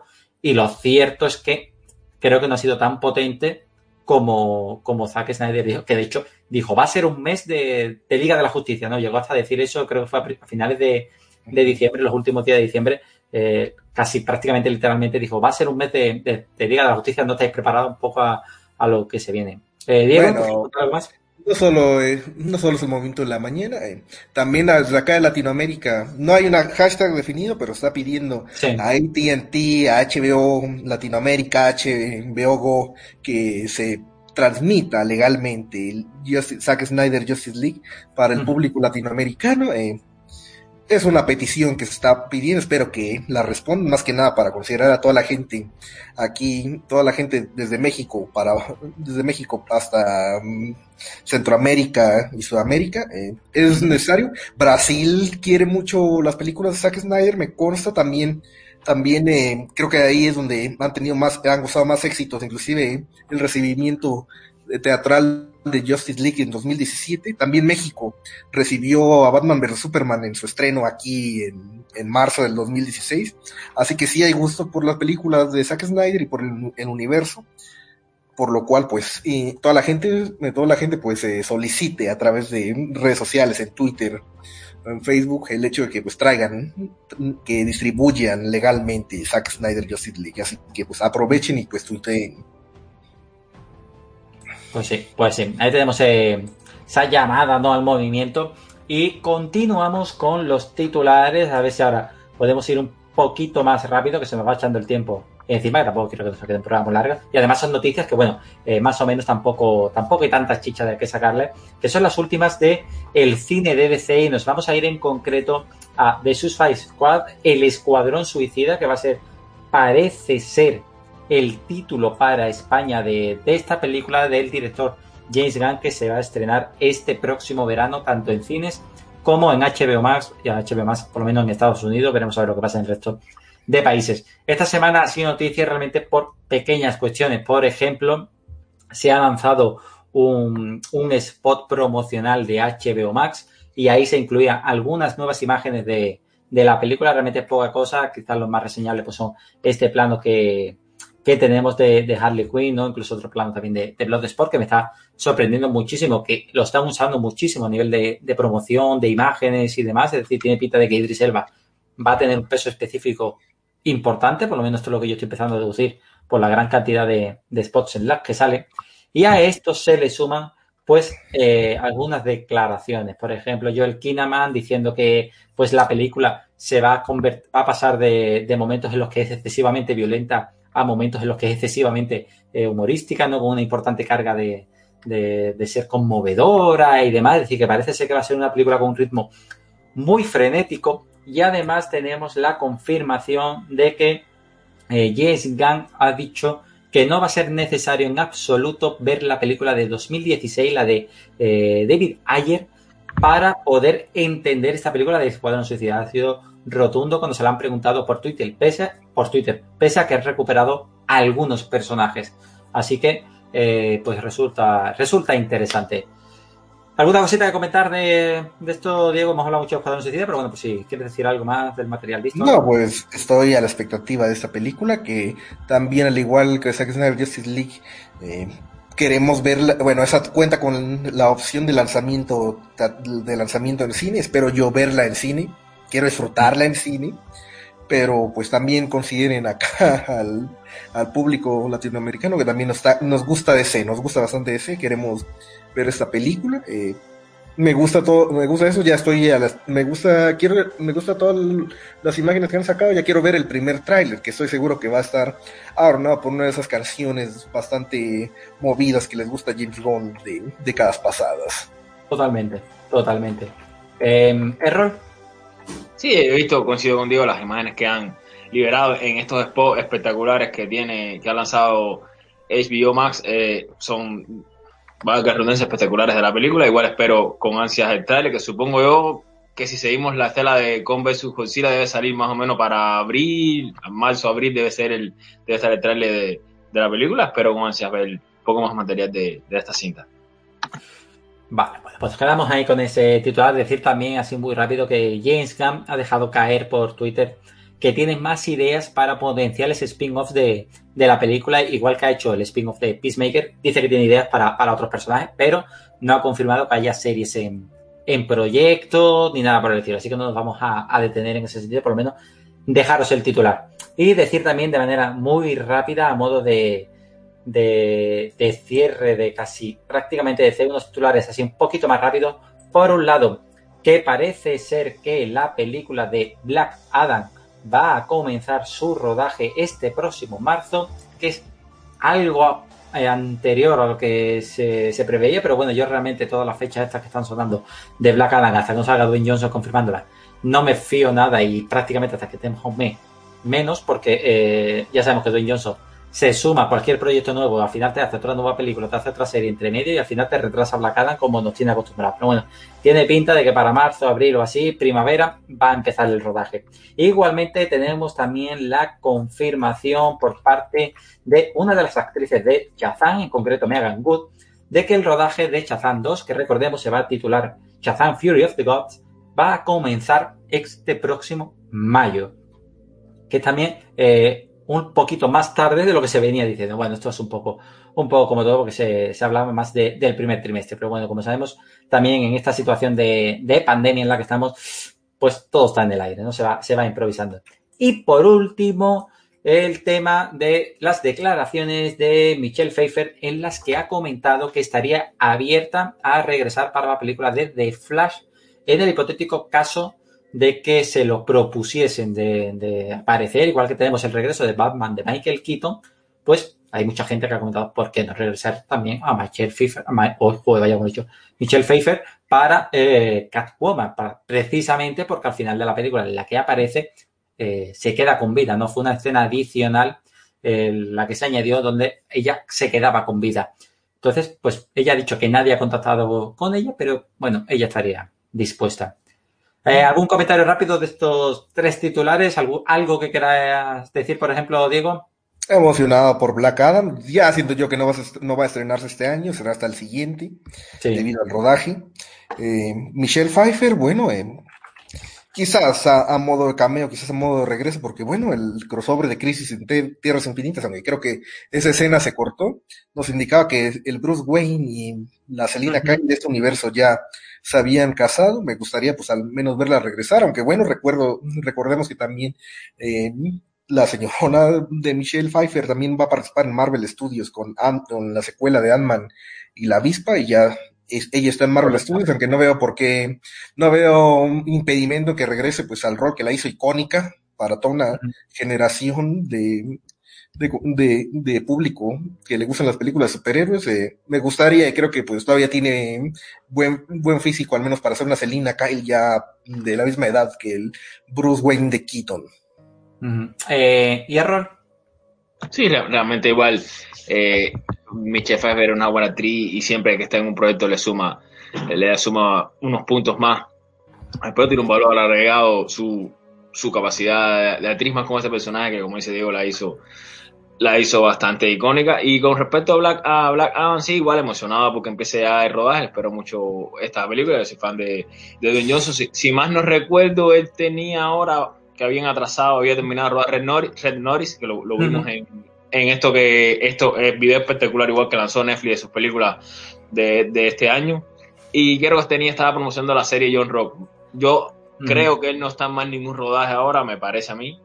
Así no debería. Que, no debería estar más ningún rodaje, así que creo, creo que puede, puede ponerse ya de a, a, Black Adam. De hecho, ha subido imágenes entrenando y diciendo que era para la película, así que creo que lo próximo que tiene va a ser Black Adam. Mm -hmm.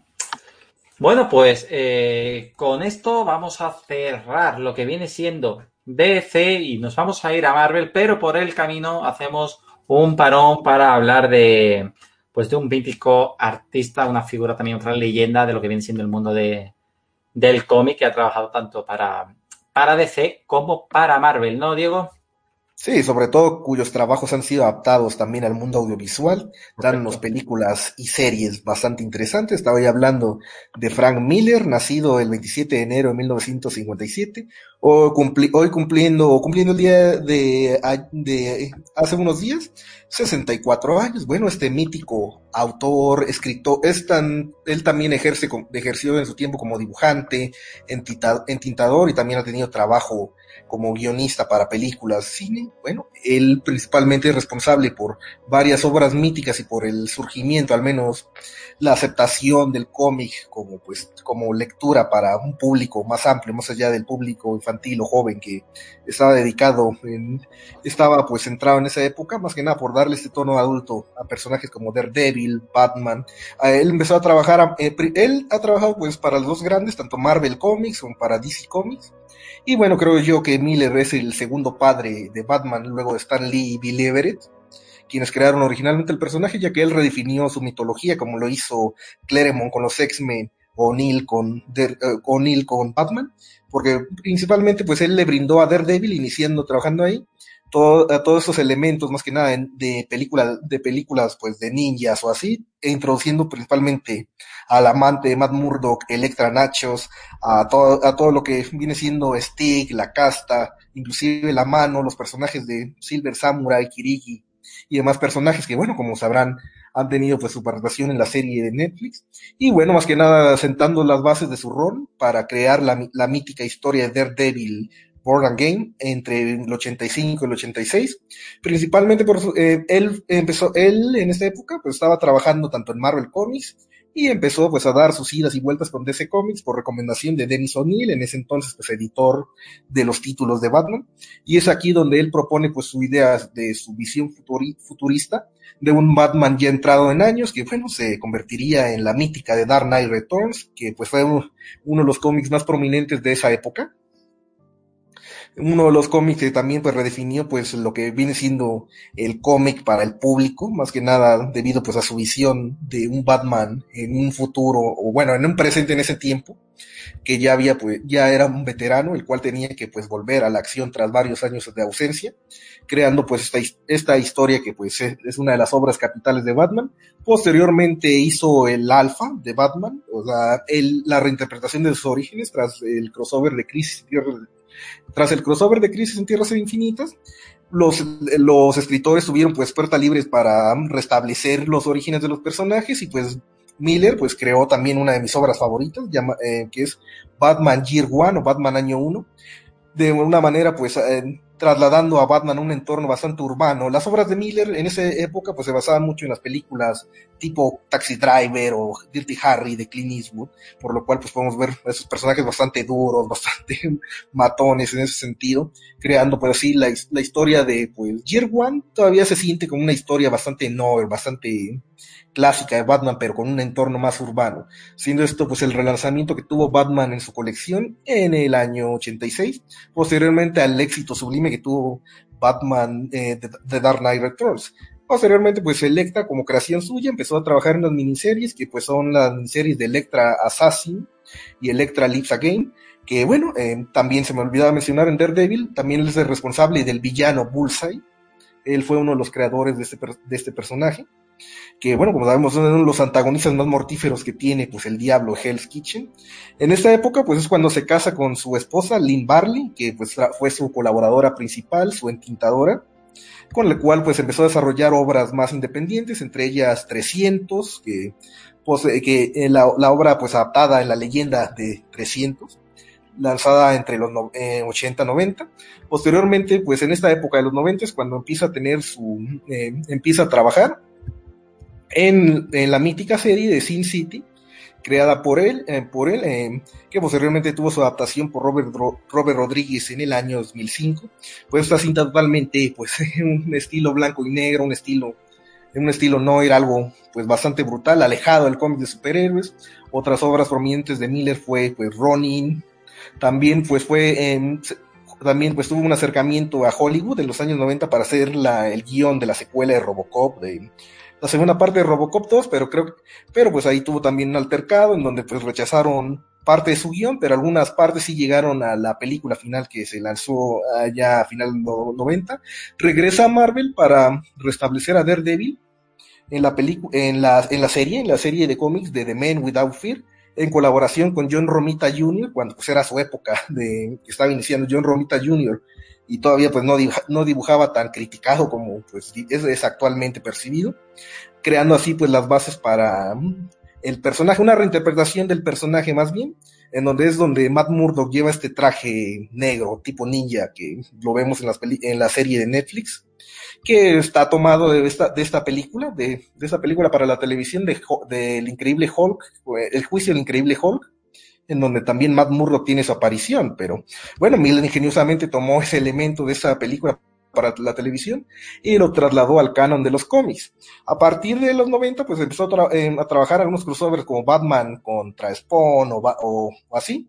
Y en los 2000 es cuando pues creo que tiene su, es donde comienza pues su bache creativo, en donde ya realmente pues no es el Miller que más que nada se inmortalizó para los lectores de cómics. Aquí es cuando empieza a tener toda su eh, cuesta abajo creativamente, más que nada por la cuestión de Él hizo la secuela de Dark Knight Returns llamada Dark Knight Strikes Again. Fue una serie bastante criticada.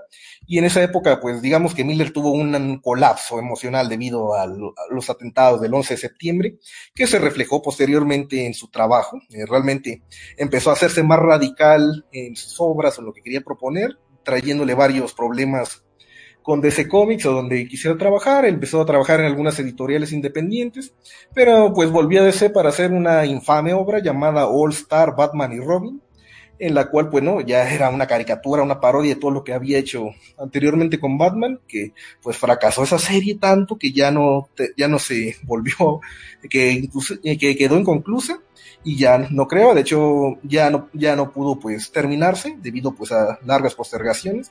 Y en esa época pues llegó una controversia en donde pues Miller pecó de islamofóbico porque quería crear una historia en donde pues Batman se enfrentara pues a terroristas de, de ese país, pero pues de ese cómic no le dio los derechos o no le permitió no le permitió trabajarlo, por lo cual pues creó el cómic independiente llamado Holy Terror, en donde pues sí, eh, se las dio mal, quedó bastante quedó bastante pues eh, quemado con el público debido a que pues era una obra bastante desagradable inclusive los miembros miembros prominentes como Stan Lee o también ejecutivos de DC pues se vieron decepcionados de alguna forma pues extrañados por toda esta recta de esta racha que, que, acumuló Miller por 10 años. Pero pues en paralelo también estuvo teniendo algunos proyectos en donde pues él eh, fungía como consultor de sus obras en cine. Por ejemplo, bueno, eh, él participó junto con Robert Rodríguez y en la codirección, bueno, participó activamente en la codirección de la película de Sin City del 2005, una película pues, bastante genial, una con, que pues adaptaba algunas de las historias que hizo Miller para su serie de los 90, eh, para su serie de cómics, eh, una película muy recomendable.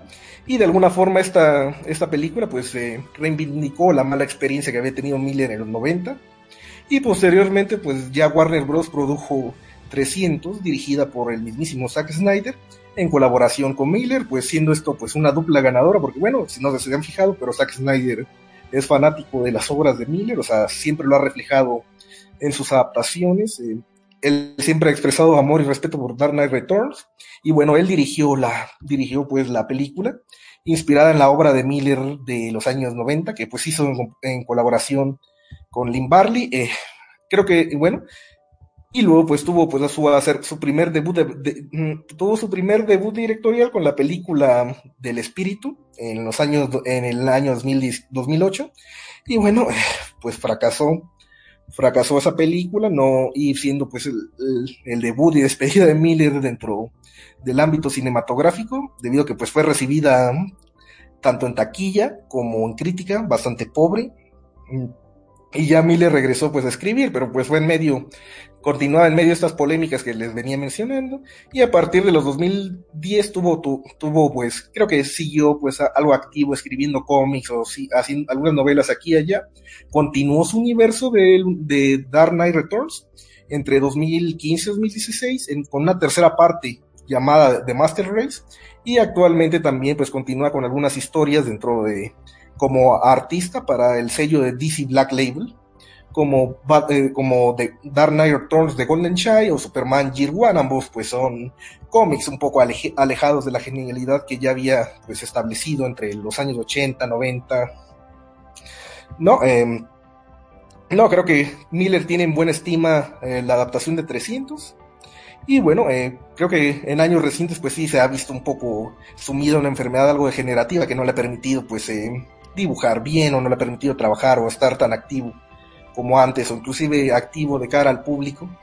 A mí me tocó conocerlo hace un par de años en la Feria Internacional del Libro aquí en Guadalajara, en México, y en una presentación del libro de, de Corset, o Maldita, así se, se, tituló en Latinoamérica.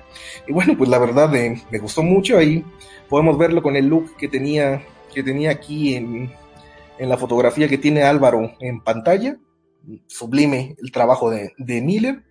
La verdad me gustó mucho conocerlo, al menos verlo desde, desde distancia. Mucha gente quería que le firmaran sus cómics de Daredevil o de Batman, pero no, pues no, no, no se pudo.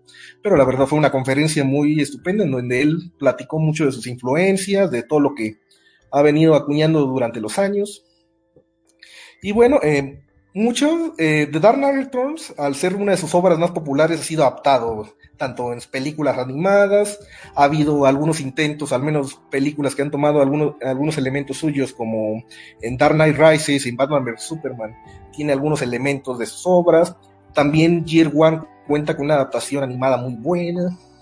Eh, muchas otras series como la de Daredevil de Netflix tiene influencias en sus obras. Eh, también él ha hecho algunos otros cameos muy como Stan Lee dentro de sus películas. Él tiene un cameo en la película de Daredevil de Ben Affleck, también en Sin City, también, em, también creo que aparece en 300, no, soy muy seguro de, eso último, pero también pues eh, no ha estado reticente mucho a que pues eh, haya adaptaciones de sus obras, la verdad pues sí, em, quizás no sea el, mismo de antes, pero pues Miller aún sigue siendo sigue siendo pues considerado un, referente dentro del mundo del cómic y pues muchas felicidades a este, muchas felicidades a este, a este gran autor, la verdad eh, es uno de mis predilectos dentro de la lectura de, de cómics y pues sus adaptaciones me han gustado bastante. Bueno, pues después de esas palabrejas sobre este grande de, por parte de Diego, vamos a entrar ya de lleno en el mundo de Marvel. Y vamos a, vamos, a nivel de series de Marvel no nos vamos a detener. Sabéis que tenemos nuestros especiales ya de, de WandaVision, que hago vídeo el viernes y ayer sábado tuvimos el debatazo. Sí decir que ha saltado una última hora a nivel de WandaVision de que podríamos llegar a tener un décimo episodio. Recordemos que la serie eh, va a tener nueve episodios nada más. Bueno, nada más. Nueve episodios a lo largo de seis horas, pero se está empezando a hablar de un décimo a raíz de una publicación realizada por lo que sería eh, la, agencia de publicidad, ¿no? La agencia que lleva a una de las actrices que se ha visto en el último episodio. Y se habla de que, eh, pues, eh, tendría un papel recurrente en la serie.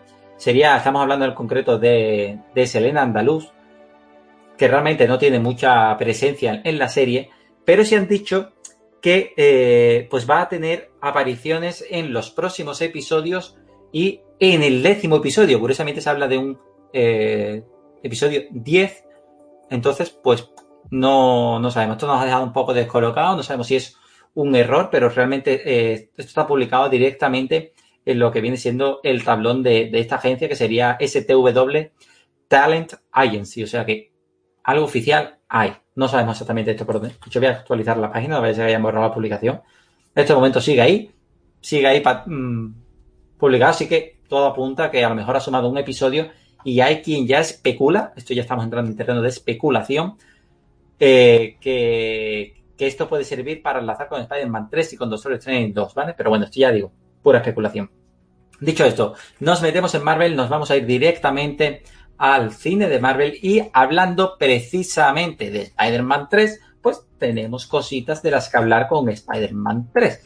A ver si consigo poner la imagen aquí, una imagen de estas además que le gustan a Diego con el tema de los Spider-Man, que a él le gustan muchísimo estos rumores de que vamos a tener muchos Spider-Man y, le encanta. Bueno, pues ahí lo tenemos. Y, ¿Y qué se ha dicho esta semana? Bueno, realmente no hay mucho de lo que hablar. Por un lado tenemos las declaraciones de, de Han, que recordemos fue quien interpretó a Harry Osborn, el Duende Verde, en The Amazing Spider-Man 2, diciendo que no va a regresar para Spider-Man 3, que no sabe ni tan siquiera cómo está sonando esa información, no sabe por dónde viene. Bueno, por un lado ya sabemos que los actores a veces dicen A y después B, y pues B y dicen A y así todo.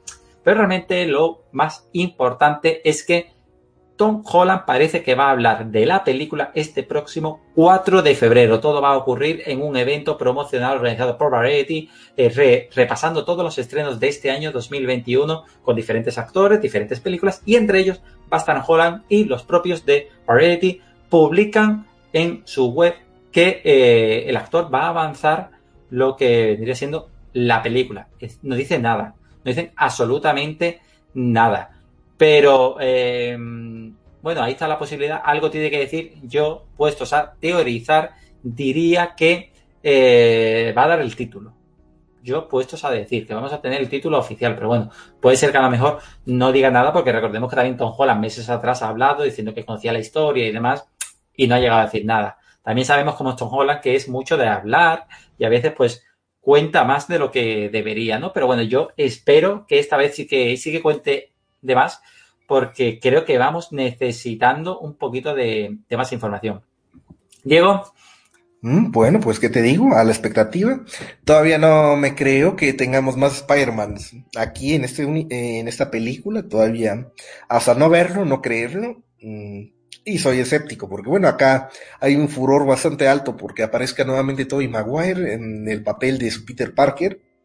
Porque bueno, creo que para para, mm, para, para acá, para acá, para Latinoamérica, es el Spider-Man más querido y el que marcó una generación, pero creo que muchos ignoran muchos ignoran lo que pues está llevando Tom Holland en ese momento, por lo cual pues sí, en cierta forma pues me toca un poco las narices de que la gente le preste más atención a un potencial Spider-Verse a lo que puede ser la continuación del Spider-Man del UCM ya sabemos por qué. Bueno, creo que mucha gente sigue, sigue anclada a esa versión, pero no, de todas maneras, no me, la, no me la creo aún hasta que lo confirme directamente, qué es lo que quieren proponer esta película. Por ahí hay rumores de que esta película se va, se llama, va a llamar Homeworld o una, una cosa así. Quisiera ver que, que eso sea, quisiera ver que sea la, sea el título definitivo. Eh, no sé cómo encajaría, pero pues son cosas que ahí salen aquí y allá. No estoy, no estoy diciendo ningún spoiler, es lo que por, ahí se ha venido repitiendo en algunos posts que encuentro en internet o en, redes sociales. Realmente, realmente. Mm, Errol, ¿algo que decir tú sobre el tema? No, no, eh, a mí me sorprendió que Tom Holland fuera a hablar de Spider-Man 3 y no de Chaos Walking o de Cherry, que son los principales, los externos que más cerca tiene. este último Cherry es de Apple TV, es frontrunner para los Oscars, inclusive dirigido por los hermanos rusos.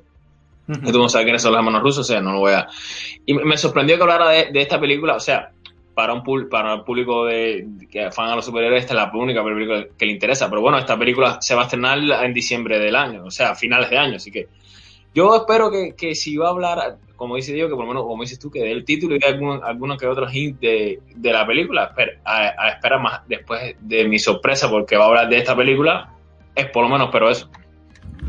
Mm, mm, mm.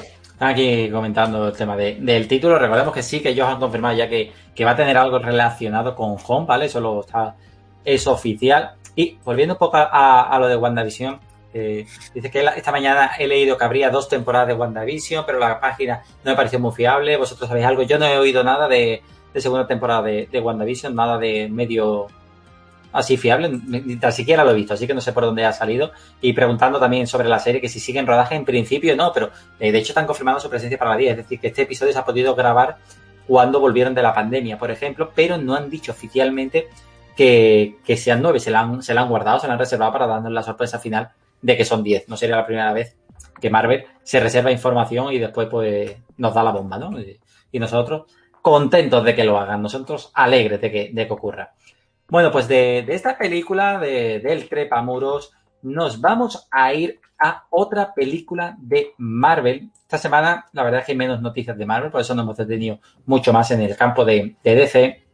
Y es que esta semana ha comenzado de manera oficial ya, ya se puede decir que sí, tenemos en pleno rodaje la película de Thor Love and Thunder, bueno, Thor Love and Thunder, eh, Thor 4, la película en la que vamos a tener un montón de tramas, es otro, otro de estos proyectos que, asustan por la gran cantidad de personajes en roles protagonistas que vamos a tener, sobre todo también eh, con el gran aliciente ahí de tener a Mighty Thor eh, con Jane Foster, ¿no? Como, como Thor, en el papel interpretándolo Natalie Portman y como también eh, veníamos avanzando antes, con Christian Bale como el carnicero de dioses, como Gore, el, gran villano.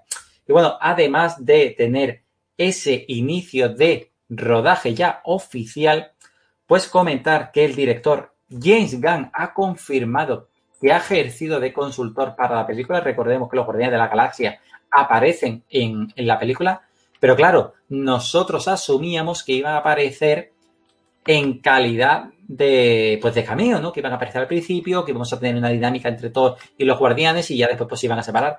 Pero el hecho de que James Gunn ya se haya implicado y esté ejerciendo de consultor nos hace pensar que pueden tener una importancia mayor. No tiene por qué, pero puede ser que sí. No es la primera vez que James Gunn hace de consultor para apariciones de los Guardianes de la Galaxia en otras, en otras películas. Por ejemplo, para las películas de los Vengadores en Infinity War, que también aparecen ellos, pues también ejerció de, de, esta, de esta labor de consultor.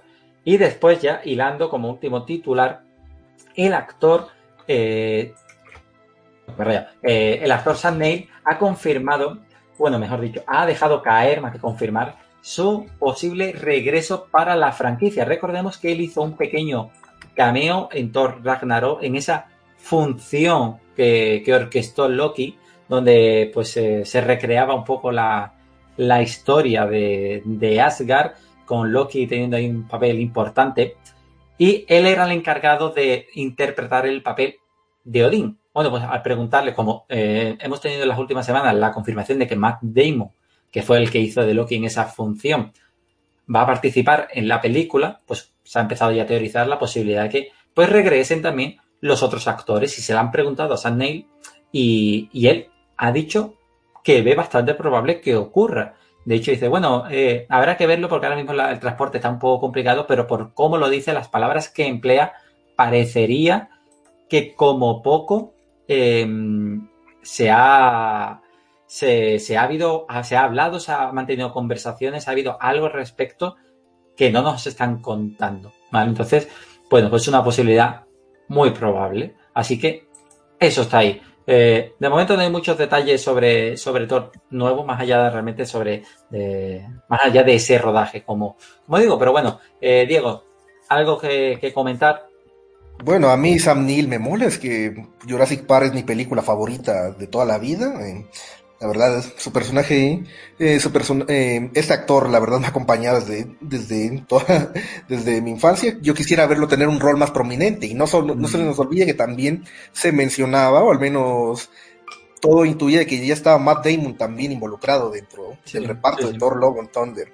Y esos dos personajes, pues dudo mucho que sean los actores que vimos en Ragnarok, pero que sean otros personajes al menos más prominentes, o si no, o si no, de todas pues tengan su cameo ahí. Eh, espero verlo. Eh, se sabe que Sam, Sam Neill pues regresaría debido a que ya tiene una relación laboral con Waititi. Trabajaron en una película que en una película allá en, Nueva Zelanda antes de que Waititi saltara al estrellato con Thor Ragnarok. Así que bueno, sí, sí veo muy viable que regrese. Y respecto a todos los demás, bueno, eh, ya, ya, yo siento yo que Marvel ya se ganó nuestro voto de confianza, aunque sean muchos personajes los que proponga para una película, así que que sea lo que tenga que ser, espero, esperemos yo que sea una película bastante divertida, bastante emocionante y peculiar, porque bueno, aquí me emociona más que nada ver a Jane Foster y a Lady Sif regresando a sus papeles. Mm.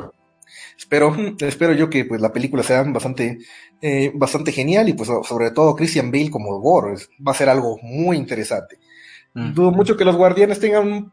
Sigo insistiendo que los guardianes pueden estar al margen de la historia sin abarcar todo y la mayor parte va a ser Thor y, Thor y pues sus compañeros asgardianos. Esperemos, esperemos. Eh, yo al libro que estaba diciendo de San Neil de, de, la infancia, yo siempre lo recordaré, aunque no es una película especialmente buena. Eh, con la, bueno, de hecho, más de una película, las en parte las la de Merlín. Las de Merlín. Son películas míticas que yo siempre guardaré en, la, en el recuerdo. Eh, Error. Sí, bueno, a mí realmente la película de todos los, los Fantones tiene muchos muchos personajes, pero la mayoría de ellos ya están presentados, más allá de, de Gore, que creo que creo que es el único, exactamente Gore es el que no ha sido presentado, los otros ya, ya tienen, o sea, puede, Waititi puede jugar con que ya fueron presentados y darle, o sea, no tiene que invertir tiempo en esas cosas. Yo he visto la, la, serie de los Guardianes de la Galaxia, la serie animada, muy buena, se la recomiendo. Y Thor hace team up con los Guardianes. Quizá en esta película yo también pensaba que, que ellos iban a ser al principio y al final. Quizá es, es como sus tres guerreros, porque no, ya no están esos personajes, son sus compañeros ahora. Quizá utilicen, los utilice, utilice los Guardianes en esta, de esta manera. Eh, también es una manera de que, los, los, fans no pierden de vista a los Guardianes, se los vi por última vez en 2019 y no se, no se sabe cuándo es su próxima película y creo que todo se estrena en 2022 para mantener al público como que ellos todavía están, vaya, existiendo, por decirlo de alguna manera, que no se les olvide a nadie. Y creo que sí, que yo le tengo confianza a Waititi, ya lo he dicho en anteriores transmisiones, tengo bastante confianza. recordar que creo que en la, escena de cameo de Matt Damon y Sam Neill, el tercer actor incluido era el hermano de Chris Hemsworth, el hermano mayor, el hermano desconocido, no vamos a decirlo de alguna manera, aunque sale en Westworld. El que no es Eh, Liam. El que, no- el que no es Liam, exactamente. aunque yo tengo una aunque yo tengo un problema con Liam porque es que Liam se ha hecho famoso por una película que él ni siquiera sale que es Los Juegos del Hambre que sale tres minutos entonces no, no entiendo por qué él ha sido tan famoso con tres minutos en una película. Ni Oye, siquiera es pero- importante hasta, hasta el final. Entonces no sé vaya es un problema que tengo yo personal con, con Liam. Entonces ya re- terminé espero que salga Luke. Realmente si, está, si están estamos en, están en familia supuestamente Luke debe vivir en Australia igual entonces supongo que si ellos dos debe salir él, él también, espero. Y yo confianza total con, con la película, aparte porque, a ver, de su reparto, de, lo- de las personas que, eh, de los personajes que vuelve, está Christian Bale, que ya lo comenté hace unos minutos, que es uno de mis, de mis actores eh, favoritos y uno de los grandes de su generación, todo una cátedra, así que confianza extrema con la película. Mm.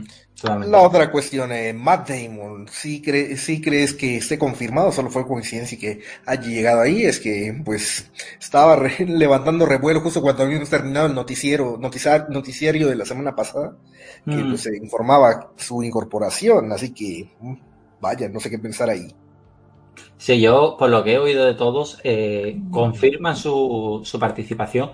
Lo que está más en el aire es el tema de eh, por qué. Es decir, la importancia que va a tener él en la, en la película. Porque yo he escuchado de gente que dice, sí, sí, va a tener una importancia grande, a otros que dicen que nuevamente va a ser un simple cameo rápido y poco más, ¿vale? Pero por lo que yo he escuchado, todo el mundo lo da como parte de la propia película ya. Bueno, a ver, a ver qué es lo que pasa. Seguimos y nos vamos a ir a otra película que está metida ahí también en un poquito la situación complicada. Ya hemos dicho alguna que otra vez ya en el pasado. Y es Black Panther 2. Y es que eh, uno de los actores pues ha hablado al respecto. No estamos hablando de, aquellas declaraciones de, la que hacía de Ramona, de la madre de, de, de Black Panther que se lió ahí la pobre con el tema de, del CGI. Fueron unas declaraciones un poco, un poco surrealistas, ¿vale? No, no tiene ni sentido comentarlas y nos vamos a ir mejor a las palabras de Michael B. Jordan, que como sabemos interpretó al villano Killmonger, un villano que además, como le suele ocurrir con muchos casos de Marvel, gustó muchísimo a los fans, pero que al final de la película pues fallece, ¿vale? Y además se ve claramente cómo muere. Pese a todo, siempre ha estado en el aire el tema de recuperar al actor o recuperar al personaje de alguna forma u otra. Sí, es muy difícil porque se supone que está muerto ya, pero bueno, peores cosas hemos visto y hay que tener en cuenta que estamos en un escenario muy delicado que es con el tema de Chadwick Boseman, que ya hemos hablado más de una vez, que Marvel tiene aquí pues un- una situación difícil de resolver. Y eh, en ese escenario, pues muchos fans siguen apoyando la idea de intentar recuperar a Michael B. Jordan y colocarlo como el nuevo Black Panther. Hace tiempo eh, llegaron a sonar unos rumores que apuntaban a, su, regreso. Estamos hablando de pues del 2019 y por entonces Kevin Feige lo desmintió rotundamente, pero también estamos hablando de 2019. El proyecto estaba para aquel entonces empezando a tomar forma, se estaba empezando a escribir, todo estaba muy en el aire, todo puede pasar. Y lo que ha dicho ahora mismo Michael B. Jordan es que si se lo ofreciesen, si le dijesen de regresar, básicamente no lo dudaría. Dice que formó prácticamente una familia con el resto del reparto y, si se lo piden, pues mm, lógicamente iría de lleno a, a regresar al personaje, pues que le ha dado eh, fama junto a otros, otros tantos proyectos que ha realizado en los últimos años Michael B. Jordan, que han, pues, han elevado también a, una primera posición. Y más lejos, por ejemplo, las películas de, de Creed. ¿no? Bueno, eh, yo creo que sería una maravilla volver a contar con él. Lo que pasa que lo veo un poco complicado, como ya digo, por el final que tiene la, la película Black Panther, ¿no? Con su fallecimiento.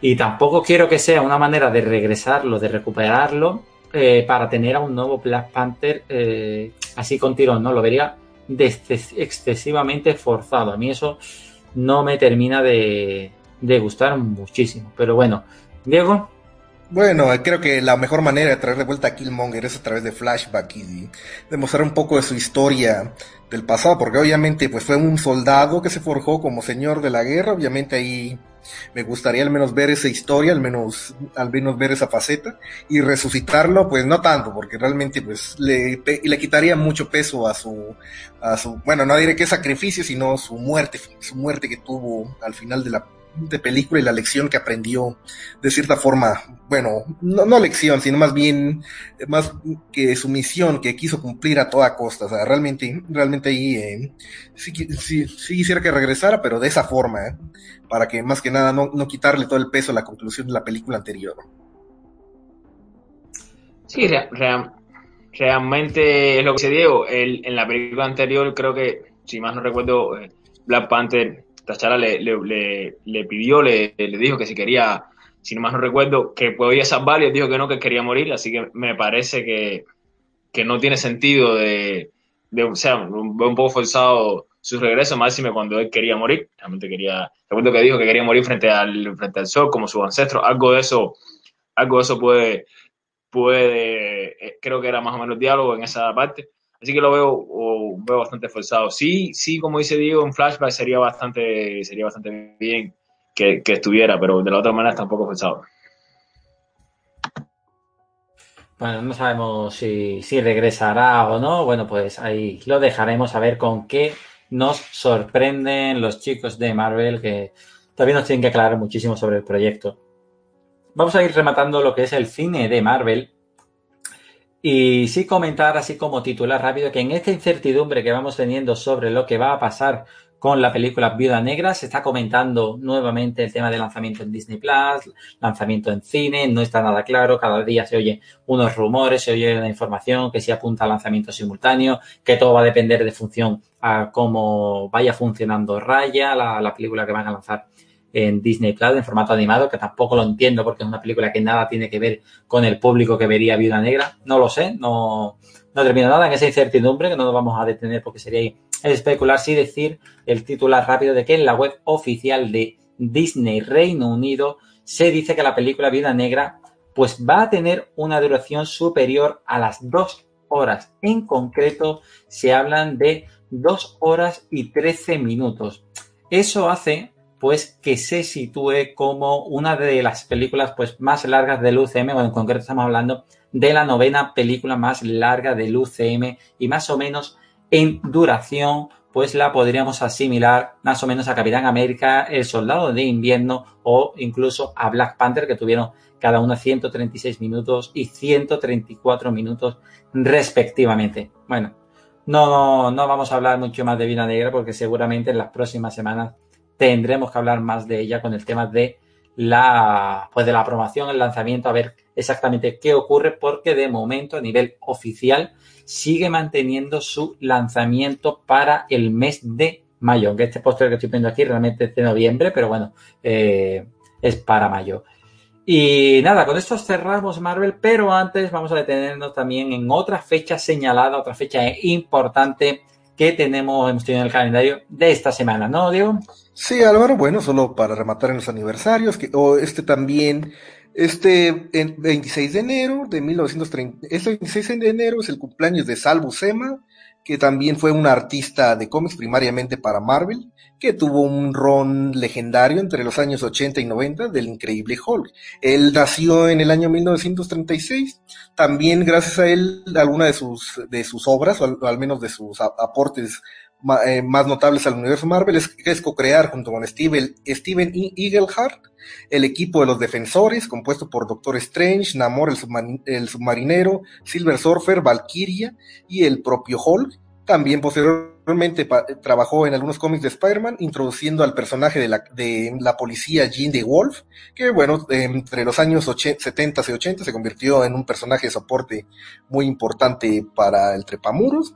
Bueno, este, este autor sigue vivo y sigue acompañándonos el día de hoy. Eh, la verdad, muchas felicidades a Sal Buscema, hermano de yo, de hermano menor de John Buscema, que bueno, su aporte está dentro de los cómics clásicos que acompañaron a Marvel desde los años 70 hasta los años 90. Bueno, pues después de esa fecha señalada vamos a rematar el noticiario con algunos titulares rápidos que ya sabéis, me gusta dejaroslo aquí porque pues son también interesantes, por lo menos para, para que estemos ahí. Ya después le paso la palabra a Diego y Error por si quieren comentar algo al respecto. Entre los titulares, primero nos vamos al mundo de los videojuegos de los Vengadores eh, porque se ha anunciado una nueva World Table centrada, pues como yo digo, en Marvel's Avengers, donde van a hablar del el próximo DLC que va a estar dedicado a Ojo de Halcón, además en ese escenario del futuro imperfecto con, con Hulk, que tiene muy buena pinta, tiene pinta de estar interesante, y esa World Table está programada para el 16 de febrero. Además, en ese día van a avanzar, van a mostrar cuáles van a ser las mejoras del juego para cuando esté disponible en la siguiente generación de consolas, tanto de PlayStation como Xbox, que recordemos todavía esa actualización no ha llegado. Igualmente se ha confirmado que la serie animada Big Hero 6 de Series se ha, eh, pues directamente se hablar de cancelada o terminada, pero bueno, en este febrero, en este mes de febrero, va a terminar, en concreto el 15 de febrero, cuando se termine de emitir su tercera temporada. No ha sido renovada por una cuarta. Esto lo veíamos venir, no lo esperamos, porque recordemos que en el Disney Investor Day se anunció un nuevo proyecto animado centrado o inspirado o basado en el universo de la, la película animada Big Hero 6 eh, o Big Hero 6, si lo decimos así, un spanglish que nos gusta aquí en España, que era el, proyecto Baymax y que se estrenará en Disney Plus en 2022. Por tanto, tiene su sentido que esta otra serie llegue a su final. Dejamos fuera lo que es Marvel y nos vamos a ir al universo de Invincible, de Invencible, para recordar que la película que se estaba realizando en formato live action sigue adelante. Recordemos que hace muchos años que se trabaja en este proyecto. Me estoy acordando que no estoy poniendo las imágenes de las noticias que estoy poniendo y por tanto ese trabajo que me había dado yo en descargar las imágenes, pues no luce, no luce, no luce, pues ya está.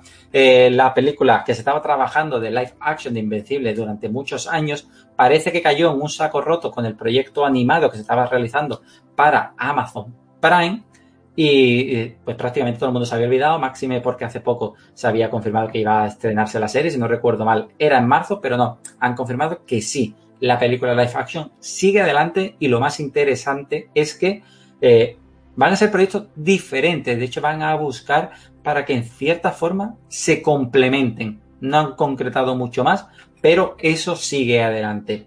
Y por último nos vamos a ir a The Mandalorian, porque se, ha, se, se está empezando ya a comentar que seguramente el rodaje de la tercera temporada arranque en abril.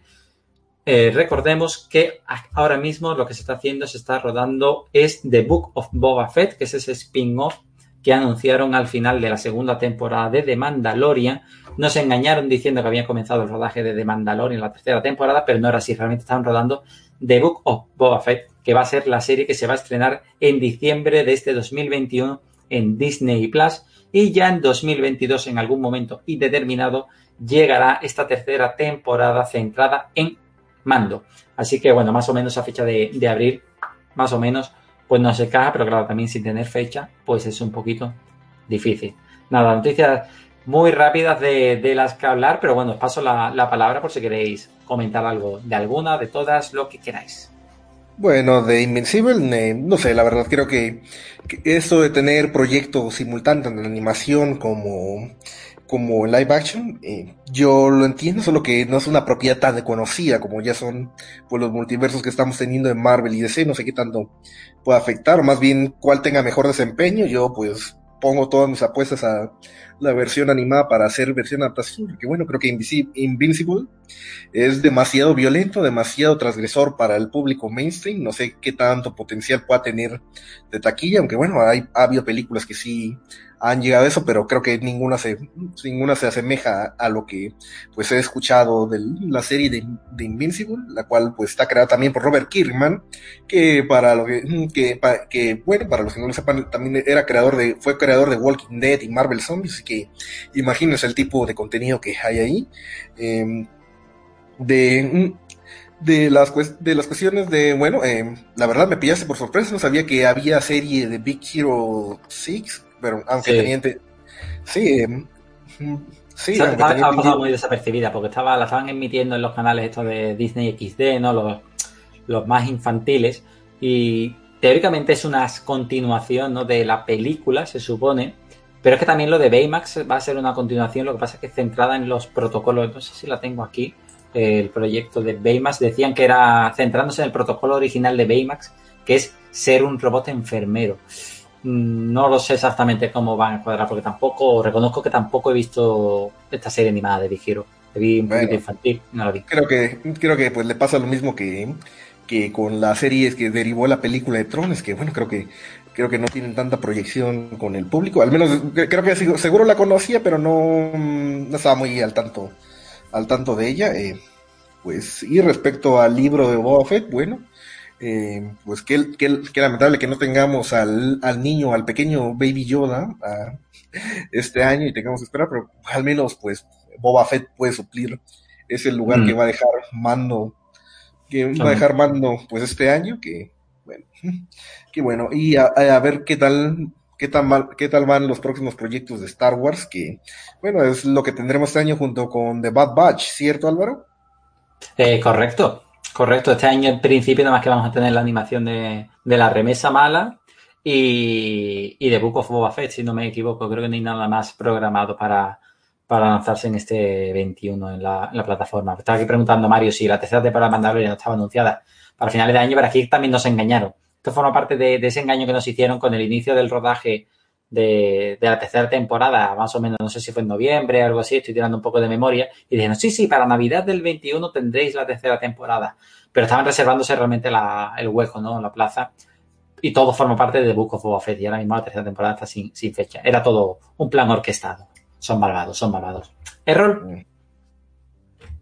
Sí, yo, yo me parece que como consigo con Diego que en el caso de la película de, de, Invincible, aunque creo, creo que leí, si mal no recuerdo, que estaba Seth Rogen detrás de, la película, Seth Rogen y su equipo, Iván Gómez, Seth Rogen, me parece, el tercero del, equipo, no me acuerdo el nombre, los mismos que, están detrás de The Voice, que va a ser, me parece que eso es uno buen aliciente para la película, pero creo igual que la serie animada, por supuesto, por el formato y por la duración, va, va a abarcar mucho más y, creo que va a llevar al público mainstream estos cómics de, de Kirman.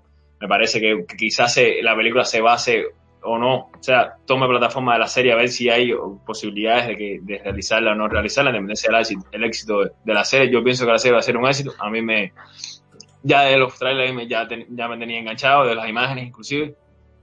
Con respecto a, al Boba Fett, bueno, sí, el, el spin-off que va a salir este, este, año. Lo espero igual. a mí me gustó, a pesar de no ser Guardian, sí me gustó mucho de Mandalorian. Espero que aunque sea, como comenté aquí ahora en el chat, que, que Mando y algunos que otros personajes salgan mínimamente en, en, la serie, ya que fue, ya que fue, esta es como un spin-off de, de, la principal.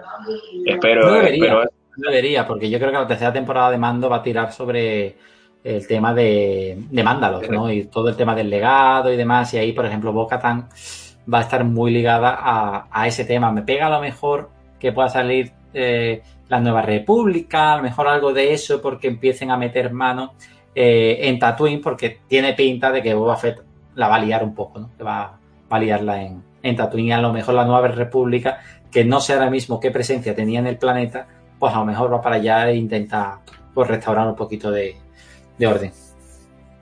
Creo yo. ¿eh? No, no sé, no sé.